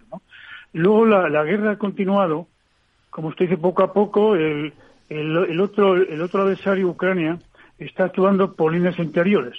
Líneas interiores es, responden más rápidamente a cualquier eh, punto que sea de agresión de Rusia y en este, y en este sentido pues ha tenido mucha mayor flexibilidad. Luego Rusia le ha costado mucho apoyar a sus ejes. Acuerde usted que hablaba, entró por el norte por Kiev, luego por Kharkov también con un segundo, otro segundo eje, luego en Donbass y finalmente fue al sur. Efectivamente, Rusia, digamos, ha alcanzado un objetivo en el sur. Ha logrado separar a, Ucrania del mar de Azov, eso es cierto, ¿no? Pero también es verdad que ahora mismo las estrategias están, digamos, estancadas, ¿no? La línea, exteriores rusa está parada, puesto que ahora está incluso haciendo posiciones defensivas. Se está fortificando tanto en el sur como en, como en, como en el Donbass, lo cual era impensable, porque la idea suya, la, estrategia inicial de Rusia era eh, conquistar rápidamente la parte este lo que está al este del Dnieper, especialmente de, de, de, Ucrania, ¿no? Eso realmente fracasó. Ahora, ¿en qué situación está? Usted dice, ¿a qué nivel, a qué nivel está viendo de donde estamos ahora en Europa, si quiere usted, y, y luego avanzando más hacia el mundo, ¿no? Sí. ¿Qué, ¿Qué está sucediendo en Ucrania? Primero, está rompiendo el orden internacional. Eso lo, está, lo estamos viendo todos, puesto que ahora está Occidente, se ha, digamos, reforzado tremendamente por esa agresión de Rusia y esto lo que ha hecho es crecer el apoyo o el peso occidental en esa en esa rivalidad que hay entre los democráticos, el bloque democrático y el bloque eh, autoritario. Como ustedes como ustedes saben, hay un problema aquí que es eh, muy muy básico o muy si quiere usted muy importante, no que es el, tema de, la economía. Ustedes saben mucho y tiene usted ahí buenos, buenas personas, ¿no? El PIB de Rusia, como ustedes saben, es 1,8, más o menos, billones. Sí. El, el PIB mundial, como saben ustedes mejor que yo, aproximadamente son 100 billones. De esos 100 billones, en Rusia tiene 1,8. Y con lo cual el, Estados Unidos tiene unos más o menos 21 billones, la Unión, la Unión Europea unos 16 y China 14. Entonces, estos tres sujetos, hablo de Estados Unidos, la Unión Europea y, Y China, China. suponen más del 50% del PIB mundial. Pero si Rusia quiere ir contra Occidente, 1,8 del PIB contra del PIB mundial hablo sobre unos 30, 38 o 40 o 37 del PIB de Occidente es muy complicado. No hay no hay una correspondencia en absoluto. Luego, yo creo que a largo plazo está claro que Rusia no va a poder aguantar. Eso ahora las las las mm, sanciones esto, eh, empiezan ahora a, a hacer ya Mella, digamos, ¿no? efecto, ¿no? Esto es un tema vital, en principio, ¿no? A nivel global, vamos. Doña Luego, no- no Almudena. se- Buenas Venga. noches, mi general. Soy Almudena Semur. Yo le quería preguntar... Buenas noches, soy Almudena. Buenas noches. Sí, Eh, yo le quería preguntar, mm, a ver, esto, como usted ha dicho, es una guerra de, de desgaste, se se está enquistando. ¿Qué sería para los países occidentales eh, derrotar a Rusia? ¿Recuperar todo excepto Crimea? ¿Volver a las fronteras previas? ¿Al final será una división del país al estilo de las dos Coreas? ¿Se han puesto de acuerdo? Porque esto Yo tiene que acabar algún día. Sí, estoy seguro que acabará. Todas las guerras, todas las guerras acaban en una negociación, un armisticio, en líneas generales, ¿no? Ahora mismo, ¿qué pretende, qué pienso yo, hablando un poco, o qué, qué suponemos que puede ocurrir, ¿no? Primero, eh, a Europa le interesa que Ucrania recupere sus territorios. Como usted sabe, como ustedes saben, ahora las posturas están en máximos. Ha dicho Ucrania que no quiere, que quiere reconquistar todo su territorio, incluso Crimea. Y está diciendo Rusia que no tiene, que no va a ceder en nada, ¿no? ¿Cuál sería una, una primera aproximación? Podría ser, podría ser que, eh, que devuelva, devuelva especialmente el sur, el sur que ha ocupado desde del, del Donetsk, de Mariupol hasta Odessa o hasta Crimea, eh, Rusia, ¿no? Las provincias de Zaporilla y las provincias de Gerson. Teóricamente eso tiene que volver a, a- a Ucrania. Ha sido, como usted sabe, esas, eh, esas elecciones que hicieron allá en el, en el otoño, ¿no? Y por otra parte, parte del Donbass también creo que debía devolverse a, a Ucrania. Eh, mm, claro, hay otra cosa que puede conseguir Rusia, que es que Ucrania diga que no, vamos, diga cuando participa en la negociación que ella no va a pertenecer a la OTAN. En ese sentido, pues Rusia gana, ¿no? ¿Qué, qué va a pasar con Crimea? Es un tema que viene ya del año 14. Pues me podía, en principio, podían hablar de una cosoberanía y dejar un poco la, la negociación a un plazo, digamos, de 10, 15 o 20 años, ¿no? Pero creo que la postura ideal, primeramente Europa o Occidente, no debiera permitir que Europa gane la guerra, perdón, que Rusia gane la guerra. Rusia tampoco puede ser derrotada en general, puesto que Rusia es un poder nuclear, un poder nuclear poderoso, el primero o segundo del mundo. Luego, eh, eh, usted acuérdese lo que está pasando en Corea, del- Corea del Norte, ¿no? Luego, no es normal que pierdan ninguno de los dos. O sea que la, decir situación... debe, debe reconquistar. Don- le va a hablar don Ramón Tamames. Eh, hola, general, ¿qué tal está usted? Me parece. Muy bien, muy bien. Se, Me he parece hablado que usted hace poco con usted, dígame. Muchas gracias. Mire, usted casi se le ha escapado cuando empezaba a hablar al principio, digo escapado con el mayor sentido amistoso, naturalmente, que eh, Estados Unidos estaba protegiendo a Europa. Lo ha dicho literalmente. Efectivamente, Europa es un protectorado de Estados Unidos. Y aquí todavía no nos hemos enterado de que la verdadera, el verdadero meollo de la guerra es que quiere Estados Unidos hacer de Rusia. No lo sabemos. Lo que está claro es que Europa no tiene una visión del objetivo principal. Porque, empezando por el, la declaración Schuman de 1950, Europa es sobre todo un tratado de paz entre Alemania y Francia.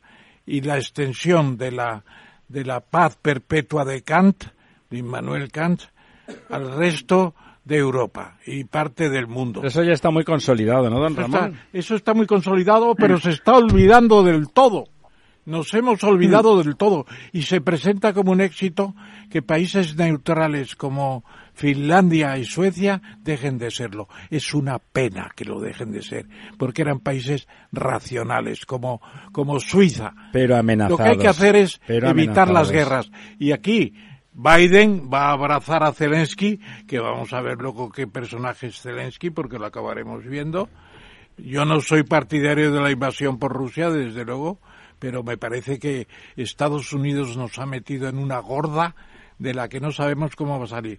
Menos mal. Nos ha metido Rusia, don Ramón. Menos mal Nos ha metido que Xi Rusia. Jinping va a visitar a Putin y es posible que le diga camarada ha sido demasiado lejos. Esto hay que arreglarlo ya porque no podemos seguir así con la declaración de Putin de que la era nuclear empieza ya. Perdone, general, que haya sido quizá un poco brusco, pero No. me lo pedía el cuerpo.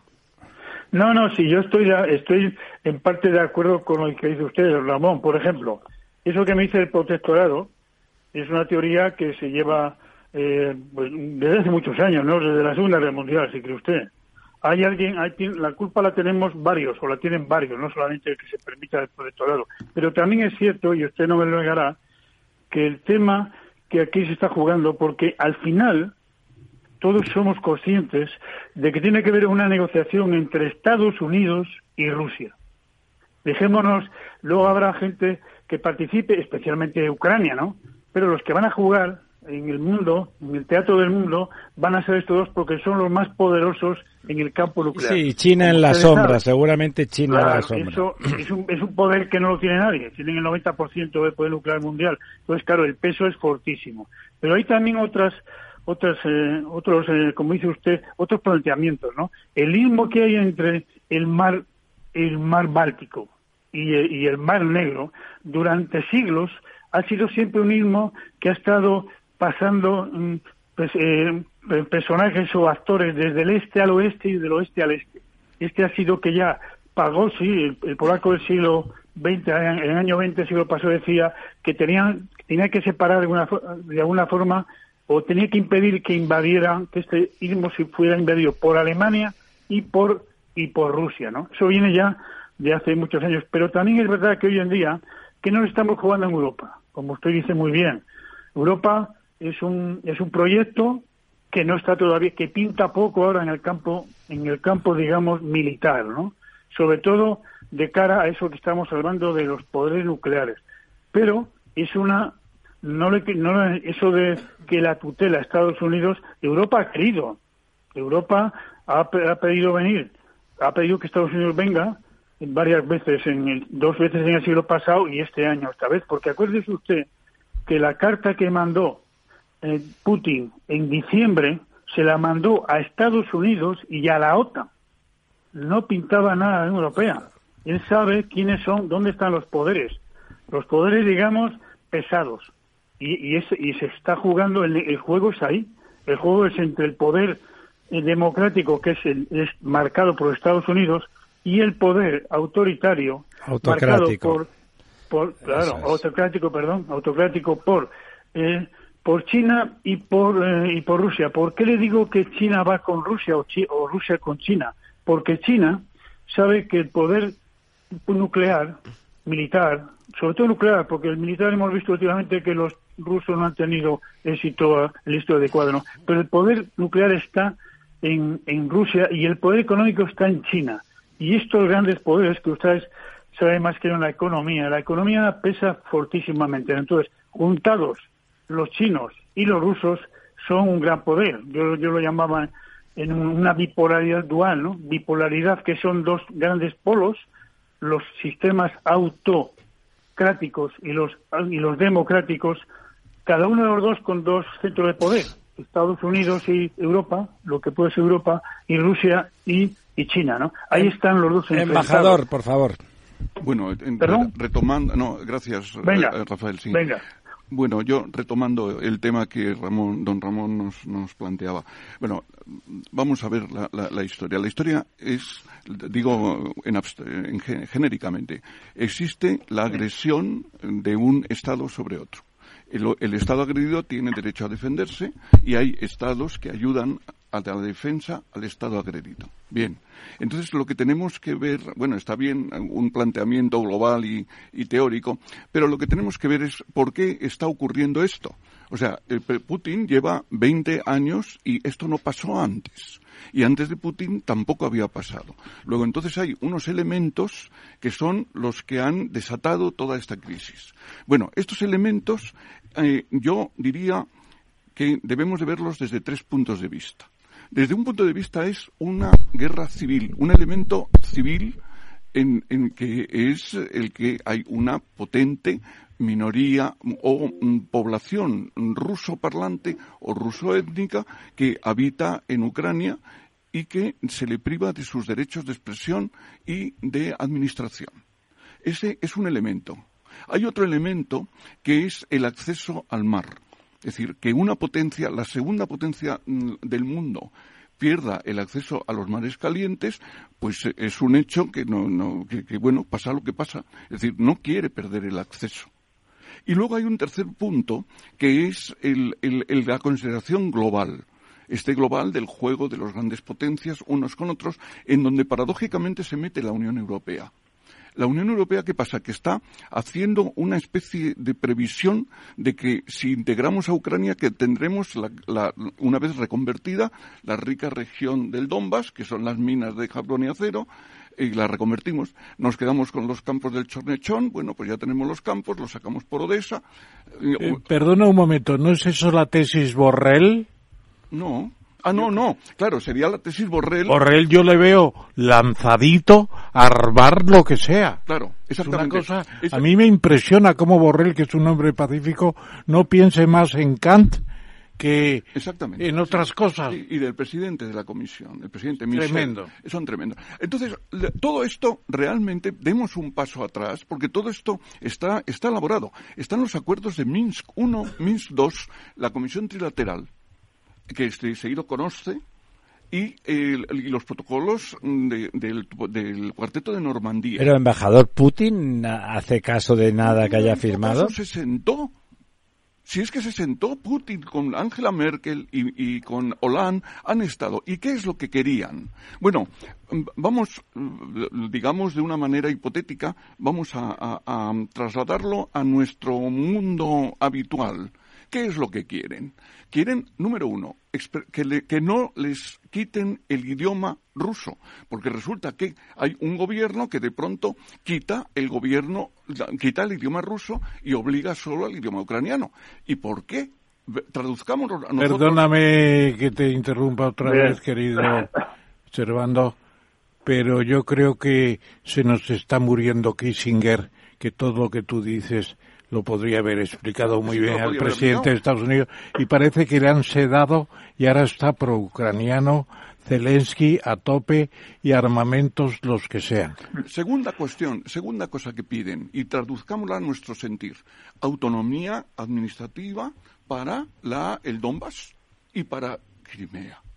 Porque no va a tener en la Unión Soviética, de donde proceden ellos, porque proceden todos de un, de un constructo político constitucional que es como los Estados Unidos de Norteamérica. Es decir, que está dividido nada menos que en 80, creo que son 89 sujetos constitucionales. Estaban en la Unión Soviética. Ahora en Rusia hay como 87. Bien, esos sujetos constitucionales tenían tratamientos diferentes con los Krai, los Okrug, las repúblicas. Eso no, no era, no era Luis XIV el rey absoluto, no. Es un sistema con los soviets, pues un sistema articulado a su manera. Orgánico, digamos multiorgánica. Bueno, pero estaba articulado. Bueno, pues si Ucrania ha vivido eso, ¿por qué no puede conceder una autonomía suficiente? Hay la tercera cuestión que pedían, que es la más complicada. Requiere una, una reforma constitucional. Y es que las regiones tengan y tengan algo que decir en las relaciones exteriores.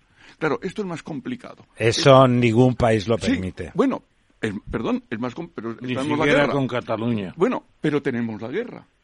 Claro, es que lo que estamos haciendo es una mesa de negociación. Y esa mesa lo ha... Estamos intentando que Ucrania sea un protectorado ruso. No, no, no, no, no, pero si no es protectorado. Es que el problema que ocurre con las elecciones es... No, no es protectorado. Es que ellos estaban dentro de la, de la Unión Económica Eurasiática, que es mucho más débil que la Unión Europea, por supuesto, pero que es un mecanismo que tiene 200 millones de consumidores y que recibía gratis el petróleo y el gas y entonces viene la otra opción. Me voy con la Unión Europea. Bueno, le llama Moscú y le dice, mire usted, si usted se va, se queda sin el gas y sin el petróleo. Entonces, bueno, es así, es una negociación. ¿Quién gana en ese caso? Bueno, al final hay un golpe de Estado, viene Yanukovych, etcétera. Es decir, eh, si queremos solucionar el supongo, eh, dice mi, mi, experiencia pequeña, pero mm, yo la he visto. ¿Dónde hay un golpe de Estado en Rusia? No, no va a haber golpe de Estado. Imposible. No. De momento. No, no, no va a haber golpe de Estado, número uno, según yo he oído de las personas eh, que eh, están... Sí, es usted embajador de hace muchos años. No. general. Le pido, la voz cuando me dejen. Cuando Ya está, general, general, sí, sí, diga, y diga. Por acabar, no, y por acabar, segundo, no es tampoco, al parecer, probable que se desmembrara la Federación Rusa porque claro, lo que puede ser que más que un golpe de Estado, quitando al presidente, que pondrían a otro que sería peor, sino que mm, de alguna hay una vieja idea que está por escrito de que la Federación Rusa se debía de, venir cuatro repúblicas. La república, bueno, eso no parece. Eso no puede ser con Rusia. No parece probable. probable. Son muy patriotas. General. No, yo le quería decir un poco a, a Servando que también hay que ser poco, mm, apoyar un poco la realpolitik que decían los alemanes, ¿no? En, la realpolitik. pasado. Realpolitik. Vamos a ver, esto empieza porque creo yo que Putin es, es un tiene una obsesión con Ucrania desde que llegó al poder, desde el año 2000, ¿no? Eh, Putin es un, seguidor de Stalin y sabe usted que su abuelo estuvo de cocinero, ¿no? Pero vamos, lo que hizo ya en el 2008, acuérdense usted con, con con Georgia. Tomó Georgia, dos, hizo dos eh, regiones independientes, eh, Osetia del Sur y, y Abjasia, y nadie respondió, muy poco respondió Occidente. Cuatro años después, o seis años después, en el 14, se fue a Crimea, metió los hombres verdes y se quedó con, una, con un Occidente casi ni respondiendo, casi con miedo. Ahí estuvo Sarkozy en aquellos años, y, y resulta que, que dice, hombre, yo si quiero conquistar, si quiero hacerme con, eh, con Ucrania, que yo creo que no existe, él dice Putin que para mí es un territorio ruso, de, históricamente ruso. Eh, yo le recuerdo a ustedes y a los historiadores que Kiev nació antes que, Moscú, en el siglo X y Moscú en el siglo Totalmente, sí, señor. Entonces, esto hay que verlo. y, él dice, llega, llega el tema, ¿sabe usted que con, con Ucrania se metió en el Donbass? Ya cogió la parte del Donbass, ¿no? Y ahí se metió, metió su gente, y esos que dice usted, que dice Servando, que, que, que son, que, tienen idioma ruso, de acuerdo, pero en el acuerdo de Minsk, uno de los puntos decía que había que, primero, que Rusia tenía que, que retirar todas sus fuerzas, que no las ha retirado, y luego además, aparte de la, luego la, esa, la reforma de la Constitución, ¿no? Luego, ha habido tres hechos, Georgia, Crimea y Donbass, ya que eran pre digamos, preofensivos. Y entonces vio, cuando mm, Putin se, encargó de esa carta que le decía que le mandó en, en diciembre, pidiendo que se fueran todas las fuerzas, todas las fuerzas de Occidente que estaban en los antiguos, mm, los antiguos países, del Pacto de Varsovia, sí. Los, nueve que llaman ahora, ¿no? los nueve de Bucarest. Bueno, esto él tenía y además como recibió una información, eso ya eso lo sabe quizás lo sabrá mejor don Ramón, una información que le dijeron que, que Ucrania les iba a recibir con las, manos abiertas, con las manos abiertas y que iba a ser el libertador, bien, eso es verdad que, que quizás le animó, pero lo cierto es que el que venía pensando esto durante ya largos años ha sido Putin. No es un tema de, hoy, ni un tema del año pasado, es, es un tema que viene ya de hace 10 o 15 años. Luego, él estaba preparado para ir aquí, que le falló luego el digamos, el, la, ofensiva, de acuerdo, pero el que, el que ha sido el agresor, el que hay mucha gente que dice, no, es que la disuasión ha fallado. ¿Qué disuasión? ¿La de Rusia o la de Occidente? ¿Y en qué aspectos? Es que es muy, eso es muy delicado, ¿no? Lo cierto es, lo cierto, o la realpolitik, decía antes, es que ha habido un agresor, que ha entrado contra todo el tema de derecho internacional, con cualquier derecho, ha entrado en un país eh, eh, digamos, violentando los acuerdos de Helsinki, eh, violentando la, la OTAN, de la OTAN, digo, perdón, de la OTAN, de la ONU, y ha entrado en un país para hacerse con él. Eso va contra todo. Ahora está en la guerra de las trincheras, la realpolitik. ¿Qué hacemos? ¿Nos marchamos de, del Donbass o impedimos que entre Rusia en el Donbass y se, y se adueñe de Ucrania? ¿Ustedes qué piensan? ¿Le dejamos y, o no, no apoyamos la legítima defensa de Ucrania. Yo estoy con usted, yo estoy con ¿Eh? usted, general, por alusiones, embajador. No, no, por alusiones, yo respetuosamente y, de cada uno, claro, respeto muchas opiniones, pero hay la Realpolitik, es Realpolitik pensar en una base OTAN en Odessa enfrente de la de, la de Sebastopol? Eso, eso es realpolitik, eso no, no, es posible. Es decir, eh, eh, ese es un planteamiento mm, totalmente absurdo y es el origen de esto. Yo, yo voy a recordar, general, si no le parece mal, un momento que me deje, eh, una portada de la Codorniz de hace mucho tiempo, que había una pareja de enamorados besándose y encima un balcón y un tío con una piedra y la pregunta es, ¿se la tira o no se la tira? Bueno, la pregunta de ahora es si realmente se tira la atómica o no se tira la atómica. Porque como la tire mm, Putin, estamos abiertos. Como si la tira cualquiera, don Ramón, pero se la tira cualquiera. Putin por lo menos ha dicho que él no va a ser el primero que empiece con la guerra atómica. Ha dicho, pero naturalmente eh, puede atribuir a Zelensky que tenga una atómica y, con esa base soltar la segunda él mismo. Le dejamos a don Felipe de Bausa hacer una pregunta al general. Si va a dar un mitin equidistante, se lo prohíbo. ¿Se la tira o no se la tira? Dos preguntas entonces, ya que no me dejan comentar lo que dijo Putin en el discurso, que va mucho más allá de la guerra, porque habló de economía, de finanzas, de negocios, y de asesinatos, y de rapto de quién es el culpable y de la catástrofe espiritual que tenemos en Occidente. bueno, si ya sabemos dos que preguntas, los amigos de dos preguntas. Muy buenas noches, general. LTGB. ¿Qué piensa usted de un hipotético papel de Mohammed bin Salman, primer ministro de Arabia Saudí, en los próximos días intentando parar la guerra? Y dos, ¿cómo ve el papel de actor del presidente ucraniano, que no se nos puede olvidar que era actor, recorriendo cancillerías, eh, recorriendo otros lugares y con las acusaciones de corrupción que ya empiezan a pesar sobre miembros de su gobierno con hechos y sobre cualquiera que gobierne tiene corruptos ahí. General. Sí, bien. Bueno, la primera, la primera sobre Arabia Saudita. Arabia Saudí es un actor que ha entrado ahora, efectivamente, pero eh, como usted puede pensar, tiene mucho mucho menos peso que China.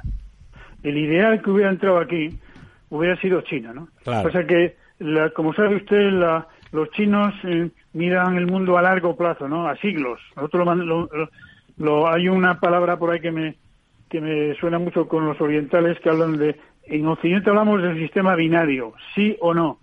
Y en Occidente y en Oriente tienen un largo proceso desde el sí o no.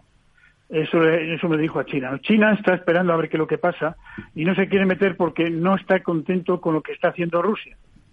Eh, creo que Rusia fue a verle, fue a ver a Xi Jinping, acuérdese usted, en febrero, antes de la invasión, el día 4 de febrero estuvo en Pekín con los Juegos Olímpicos de invierno y ya le dijo a, Xi Jinping, oye, mira, voy a ver si alguna, entre, se, lo, digo un poco eh, en líneas telegráficas, voy a optar meterme allí porque creo que Rusia y que Ucrania tienen un problema, o tengo un problema con ella, voy a hacer una, una campaña eh, corta, ¿no? Pero vamos, eh, y luego ahora mismo lo que, ha, lo que ha, ya le ha advertido varias veces, a pesar de que ha estado estos días un, ministro chino en, en, Rusia. Y, en, Múnich primero. Y en, Múnich, sí señor, y que se olvide un poco del tema nuclear. Se lo han dicho dos, los indios y los chinos. Usted lo sabe y no hace falta repetirlo, ¿no? Entonces, creo que ahora mismo Arabia Saudita puede entrar, pero no va a correr el plantea ciudad. Ahora, ¿qué, o sea, no se la tira. Yo, yo creo que no. Bueno, Zelensky. Zelensky ha sido una sorpresa. El mundo está lleno de sorpresas. Nadie esperaba, con lo que usted dice muy bien, la corrupción que hay en Ucrania, ¿no? Y que, que ha habido, que todavía sigue. Este, pero ha sido una sorpresa, pero en positivo, Él ha jugado con las redes, ha sido una persona que se ha quedado en Ucrania, a pesar de que ustedes saben que quiso, quisieron llevarle fuera, se ha quedado en Kiev y ha estado apoyando todos los días a su pueblo. Y eso es hoy en día, en el año en el año 2023, pues ha sido una sorpresa, pero ha sido muy positivo, porque ahora todos los ucranianos están apoyados por su presidente todos los días. Y esto, la moral de Ucrania, es lo que está ganando quizás esta, este conflicto, ¿no? Porque, como usted sabe, los rusos van obligados. Y esto no es bueno para un ejército. ¿eh? Y aparte que están mercenarios y asesinos, ¿no? Estos señores ahí tenemos chechenos y tal, ¿no? Ahí tenemos Vietnam, ¿no? Sin duda la potencia de Estados Unidos era extraordinariamente superior, pero la moral, la moral de un pueblo, bueno, puede ser sometida por la fuerza, pero cuesta cuesta mucho. Mi general, pues muchísimas gracias, ha sido bueno, ha sido instructivo, como digo, a mí me ha gustado mucho para empezar la primera parte lo de las líneas interiores y exteriores que me lo he apuntado que soy muy empollón y la próxima vez ya me lo sé. Y le vamos a llamar con don Servando de vez en cuando a ver si evoluciona, porque ahora tiene pinta de que la guerra se va a hacer más aburrido, a no, a no ser que, como decía don Ramón, decidan tirarle la piedra a los enamorados a los enamorados. Si no, no, si no tiran la piedra, me temo que eso se conduce a una especie de guerra de trincheras, ¿verdad? Con esas fortificaciones que está elaborando Rusia. Eh, General Grumosa, muchísimas gracias. Muchas gracias, Buenas General. Noches. A ustedes un placer, un placer. Buenas noches. Para nuestros también. Dedicado a todas aquellas personas que, como nosotros, creen que compartir una comida entre familia y amigos es una de las mejores maneras de disfrutar la vida. Disfruta compartiendo unos mejillones en escabeche, unos berberechos al natural o unas sardinillas en aceite de oliva de conserva Rosa La Fuente. Puedes encontrarlas en tu tienda gourmet más cercana, el Club del Gourmet de El Corte Inglés o en rosalafuente.es.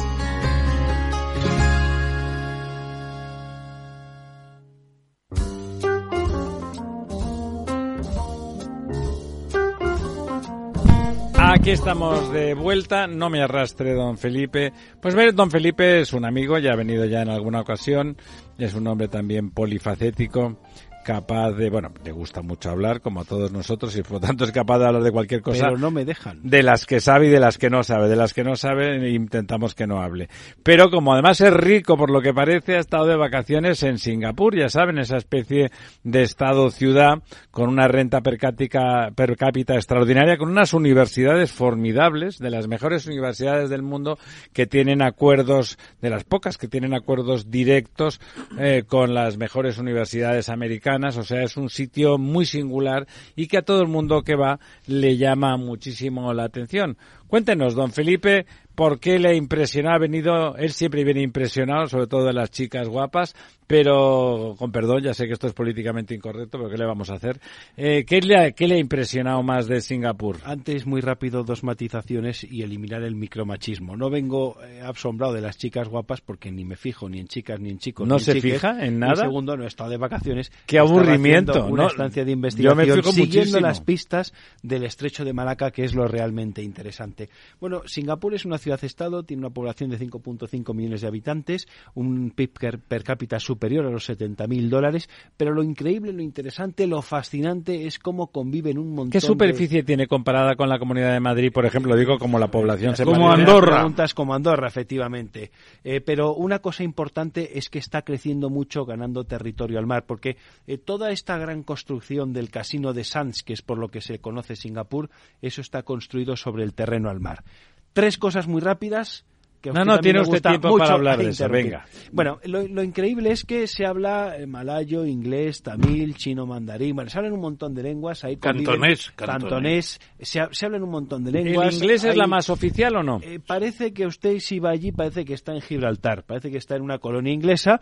Le- los nombres de las calles le recuerdan que es una ciudad o que fue una tiene una herencia eh, británica. Los coches conducen como en Gran Bretaña, es decir, del otro lado, como también en Chipre, pero eh, europeos o personas con apariencia europea, pues no hay muchas, un 15, un 20%. Ya. Lo interesante, uno, que conviven un montón de personas en paz y armonía intentando hacer negocios, por lo tanto, eso es un hub. Lo segundo, que necesitan como una especie de simbiosis a los malayos y a Malasia porque para empezar no tienen agua. Aunque, ojo, una de las cosas que... ¿No tienen agua? No tienen agua. El agua la importan de Malasia, la potabilizan en Singapur, la usan y la que no utilizan se la devuelven a Malasia potabilizada. Pero una de las cosas interesantes que, que, me comentaron allí las personas a las que estuve entrevistando es que eh, no he encontrado todavía estudios científicos al respecto. Los estoy buscando. Llevo aquí unos días y no me he dado tiempo. Desde el famoso tsunami de 2005, ¿se acuerdan? Ese tsunami que, asoló todas las costas del sureste asiático, el clima cambió. Antes ¿Ah, del tsunami allí no llovía nunca y a mí lo que me han dicho es que desde el tsunami durante seis meses bueno, habrá que documentar eso, ¿no? hay que documentarlo científicamente, pero todas las tardes eh, llueve bastante. Algo que me sorprendió es que, por ejemplo, por las tardes la gente va vestida con traje y corbata, con unos pantalones, pero claro, como eso se encharca de agua caliente, por cierto, pues tú te quitas tus zapatos, te pones tus chanclas, vas caminando. Eso lo ha vivido usted de Eso lo he vivido toda la semana que he estado allí, pues yo llevaba mis chanclas de goma y cuando salía por la tarde cogía mi paraguas, me quitaba los zapatos o zapatillas, me ponía las chanclas e iba caminando como si eso fuera una piscina, porque es... Era lo que era, ¿no? Era lo que era. Pero bueno, insisto, cosas interesantes. Eh, la ciudad-estado está creciendo sobre el mar, necesitan a, Malasia, es increíble cómo conviven un montón de personas haciendo negocios, eso es un hub, territorio ganado al mar. Eh, ¿Por qué digo esto? Bueno, pues porque ya sabe usted, en los grandes ciclos del mundo hay ahora una corriente que está muy fuerte, por ejemplo, en Colombia con el gobierno de Petro, que es parar el crecimiento. Y esta corriente que dice que hay que frenar el crecimiento, que hay que parar el crecimiento, que nos quiere obligar a todos a vivir a 15 a empobrecernos, a empobrecernos y demás, han empezado con la carne, con que hay que comer saltamontes, grillos, y ya empiezan también con que hay que prohibir las exportaciones de arena. ¿Por qué? Porque se dan cuenta que estos grandes modelos de crecimiento, que son los de Oriente Medio del Golfo Pérsico, que el profesor Tamames conoce también, como el embajador usted mismo y yo, el propio Singapur y otros muchos lugares en el mundo, necesitan de arena para ganar territorio al mar. Bueno, pues ya hay corrientes en el mundo que quieren frenar y parar esto. Eh, si uno coge el mapa de Singapur, pues yo el otro día haciendo un cálculo creo que como un 15% de la superficie es ganado al es mar. ganado al mar, pero también podríamos hablar de las de las auténticas islas falsas que China está haciendo emerger en el mar de la China eh, oriental precisamente por los temas de las cuestiones territoriales. Y ya si uno coge el mapa del, de Oriente, perdón, del Golfo Pérsico, pues es increíble lo que se va ganando al mar. O el propio Gibraltar, que entre otras cosas el aeropuerto se lo quitó a España en la Guerra Civil. Segunda cuestión, ¿qué es Singapur? Bueno, pues cuando se produce la descolonización eh, de los ingleses, tenemos el caso de la India, donde hay un Pakistán que, se forma a los dos lados de la India, pero el Pakistán del Oriente pues le ponen Bangladesh porque no le podían poner Pakistán con todo lo que eso conlleva. Por cierto, que hoy Pakistán tiene grandes problemas y podría fragmentarse en dos, en tres o incluso en cuatro. y luego, no. una hipótesis. Y luego queda eh, Malasia. Pero claro, Malasia, que es un territorio en dos grandes partes, eh, la isla de Borneo y luego la parte del sureste asiático, le quitan el dulce de leche o la guinda del pastel en la isla de Borneo quitan Brunei para controlar el petróleo y en la parte de, eh, del continente quitan la isla de Singapur para controlar lo que de verdad es interesante en la zona, que es de lo que vive Singapur, de lo que ha nacido o lo que se ha conformado. Singapur, es una isla, no está conectada al continente. No está conectada al continente, que es lo que el, el, doctor Tamames conoce también, la entrada al estrecho de Malaca, por donde pasa el 60% del tráfico marítimo mundial. ¿Y qué pasaría si mañana cerramos el estrecho de Malaca por cualquier cuestión? Que China no recibe petróleo, que los personajes, las personas que compramos paquetes de AliExpress en Europa, pues no nos llegarían los paquetes de AliExpress, que los coches se quedarían sin los superconductores. La catástrofe bueno, darían la vuelta, don, don Felipe, hombre. Todo con unos costes que se van elevando, elevando, elevando y con grandes complicaciones. Precisamente, perdona que te interrumpa, perdona, eh, ¿Tú te acuerdas que estuvimos en, en Carcasona, en Carcasona hace unos años, Correcto, viendo visitando el canal, el canal. Y el canal de Midi lo hizo Luis XIV sencillamente para evitar que tener que dar la vuelta a España para la flota mediterránea de Francia. La flotilla en ese caso. la flota. A llevarla a Francia por, por el Atlántico y viceversa y vinieron los tailandeses ya entonces a estudiar con Luis XIV si hacían un canal cortando la península de, de Malaca, si se puede llamar así, por Tailandia y que gran parte del tráfico fuera por el canal Lo que pasa es que Sí, es, es, un es canal- estrecha relativamente ahí la Claro, península. Es muy difícil, es muy difícil. Es un Panamá difícil. Es, más, es más- muy montañoso. Pero el sí. proyecto pero está... que- igual que Turquía quiere hacer un Bósforo nuevo también, porque ya El no da proyecto- abasto. correcto, el proyecto está encima de la mesa. El Bósforo nuevo es importante y, como decía antes el embajador Servando de la Torre, eh, el servidor piensa que es uno de los grandes problemas del conflicto entre Rusia y Ucrania, el cortarle a Rusia la salida al mar Mediterráneo, como decía Servando, las aguas calientes. Esto de los canales, quiero recordar que eh, tenemos el canal de Panamá, que ha habido proyectos de canal por Nicaragua. Yo estoy estudiando la vida, que no puedo revelarlo porque lo tengo en revistas de alto impacto académico publicado y no, o sea, pendiente de publicación y no quiero pasarme de listo, pero he descubierto un proyecto del siglo XVII de un personaje gallego que ya propone unos planos para hacer un, cana- un- un canal en Nicaragua. Luego lo cuento fuera de micrófonos. Y antes de ayer, el presidente AMLO ha anunciado un hipotético proyecto de canal entre Veracruz, eh, efectivamente, y Tehuantepec para eh, saltarse el canal de Panamá y hacer un poco la vida Otra fácil. locura de AMLO. Otra Nada. locura de AMLO. AMLO también es un presidente hipotético. Lo, lo interesante de todos estos proyectos es que lo que tiene que quedar claro es lo que decía antes Servando y creo que el general también, que la vida, lo que mueve la vi- lo que mueve la vida nuestra y la vida diaria y que uno pueda tener un coche y echarle combustible y comprarte una cosa en AliExpress es el comercio marítimo. Mover una tonelada o un TEU, que queda más fino, de, Singa- perdón, de Singapur a Barcelona cuesta exactamente lo mismo por mar que hacerlo por carretera de Barcelona a Madrid. Y esas son las cifras que tenemos que tener. Sí, sí, el transporte marítimo es el más barato de todos con mucha diferencia. Una última cosa porque ya tenemos tiempo para el quid pro quo hace rato, pero le- además le dejamos quedarse por si quiere participar. ¿Es una democracia Singapur? Mm, Son, A medias.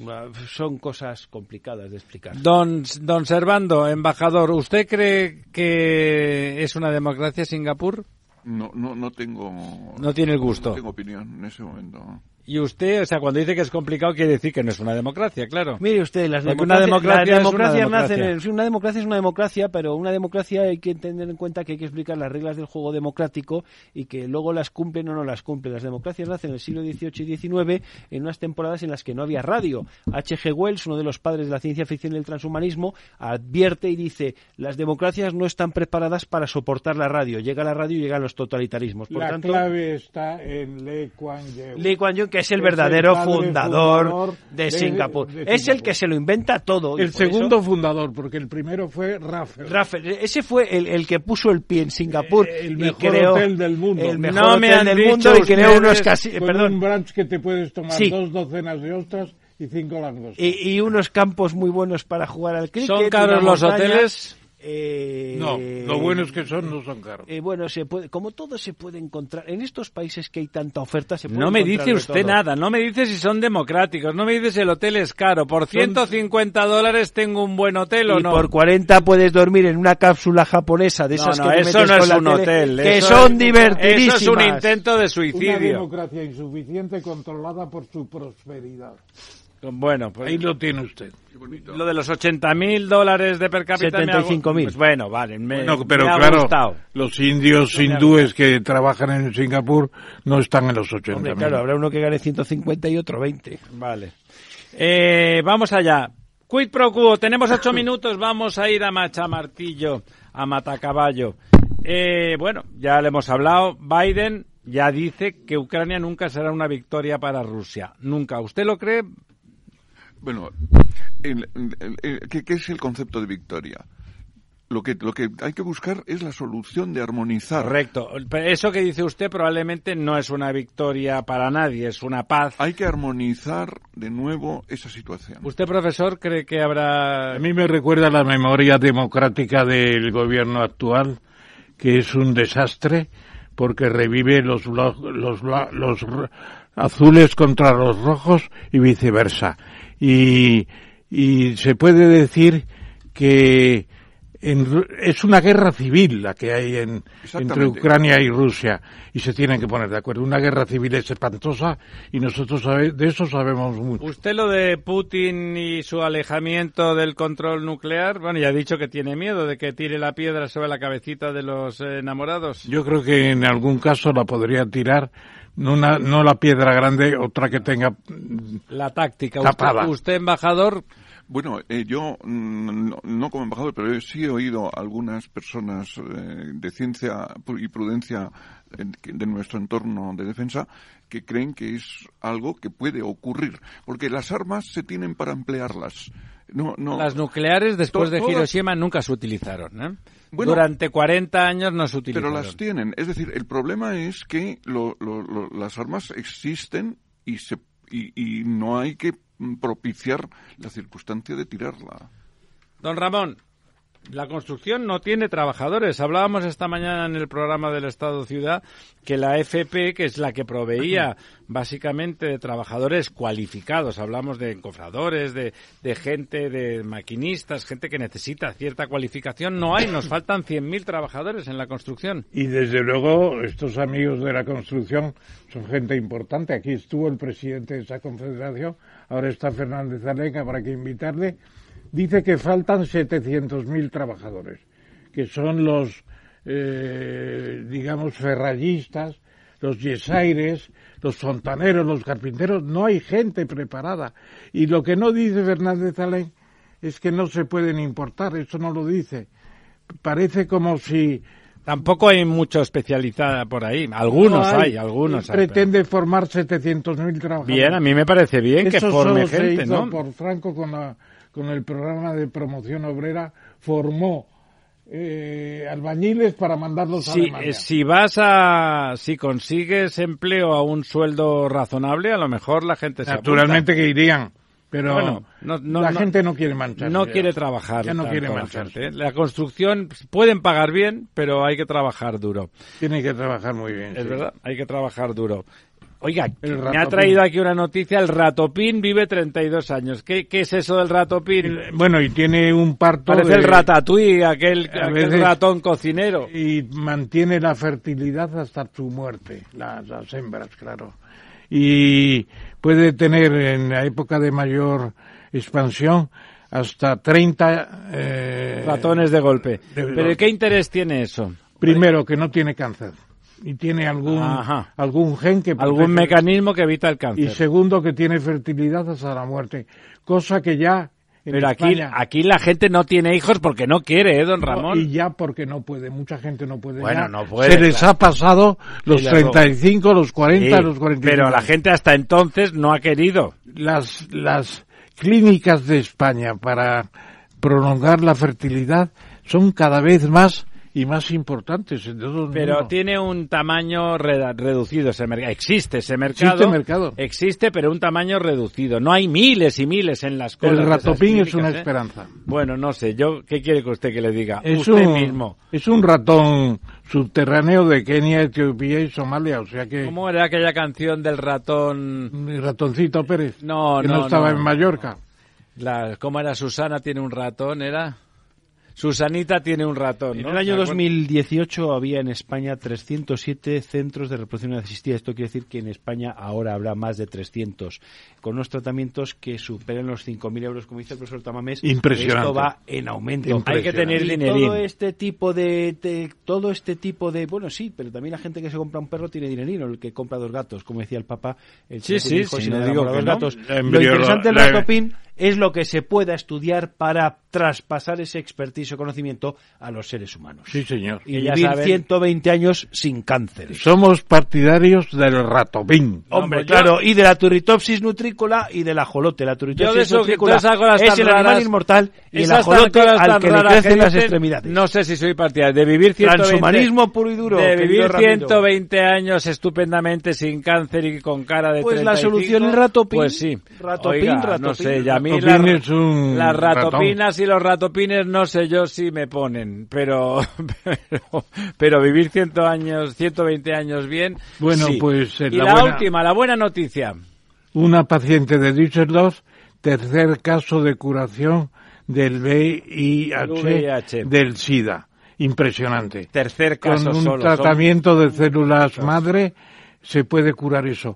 Eso va a ser un descubrimiento formidable. Pues sería estupendo, ciertamente. Sobre todo para África, porque hay países que están Pues mire, contaminados. ya sabe usted que si es para África y esto el tratamiento de células madre quiere decir precio muy caro, seguro que don Felipe Bueno, todo llegará, todo Y esos pobres de en África que son cientos de miles, no sé, Millones. en África de con SIDA, me temo que no tendrán acceso Millones. a esos a esos tratamientos. ¿No Y le aquí- parece, don Felipe? Aquí la gente ya no se pone el, el preservativo y estamos en un aumento de las enfermedades venéreas impresionante. Sí, hay muchísimos TikTokers alertando del alto número de enfermedades venéreas que circulan entre la población y Española. avisando de que hay que volver al preservativo.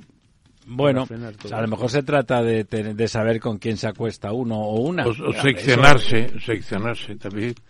No, perdona, eso no tiene nada que ver con las enfermedades venéreas. Uno seccionado sigue sin teniendo enfermedades venéreas si, si la introduce No, donde perdone, no debe. tengo un buen amigo que le mando un saludo, eh, Roberto Rigosa, en Mondoñedo, que es, ha estudiado muchísimo cómo se seccionaba el miembro en algunas ocasiones antes de ir a una guerra para evitar precisamente que el señor que iba a la guerra tuviera enfermedades venéreas. A seccionar quiere decir cortársela. Eh, bueno, Hablando en- seccionar, sí. Y claro, como uno se le secciona y luego ya no tiene el músculo para contraer la vejiga, había que poner un taponcito. Bueno, pues hasta Lo aquí está hemos estudiando llegado. Roberto Rigosa La en Mondoñedo. no- es la medianoche, la hora de las brujas y de los brujos. O sea, tenga usted cuidado, don Felipe. Muy buenas noches, hasta el próximo miércoles, Buenas amigas no- y amigos.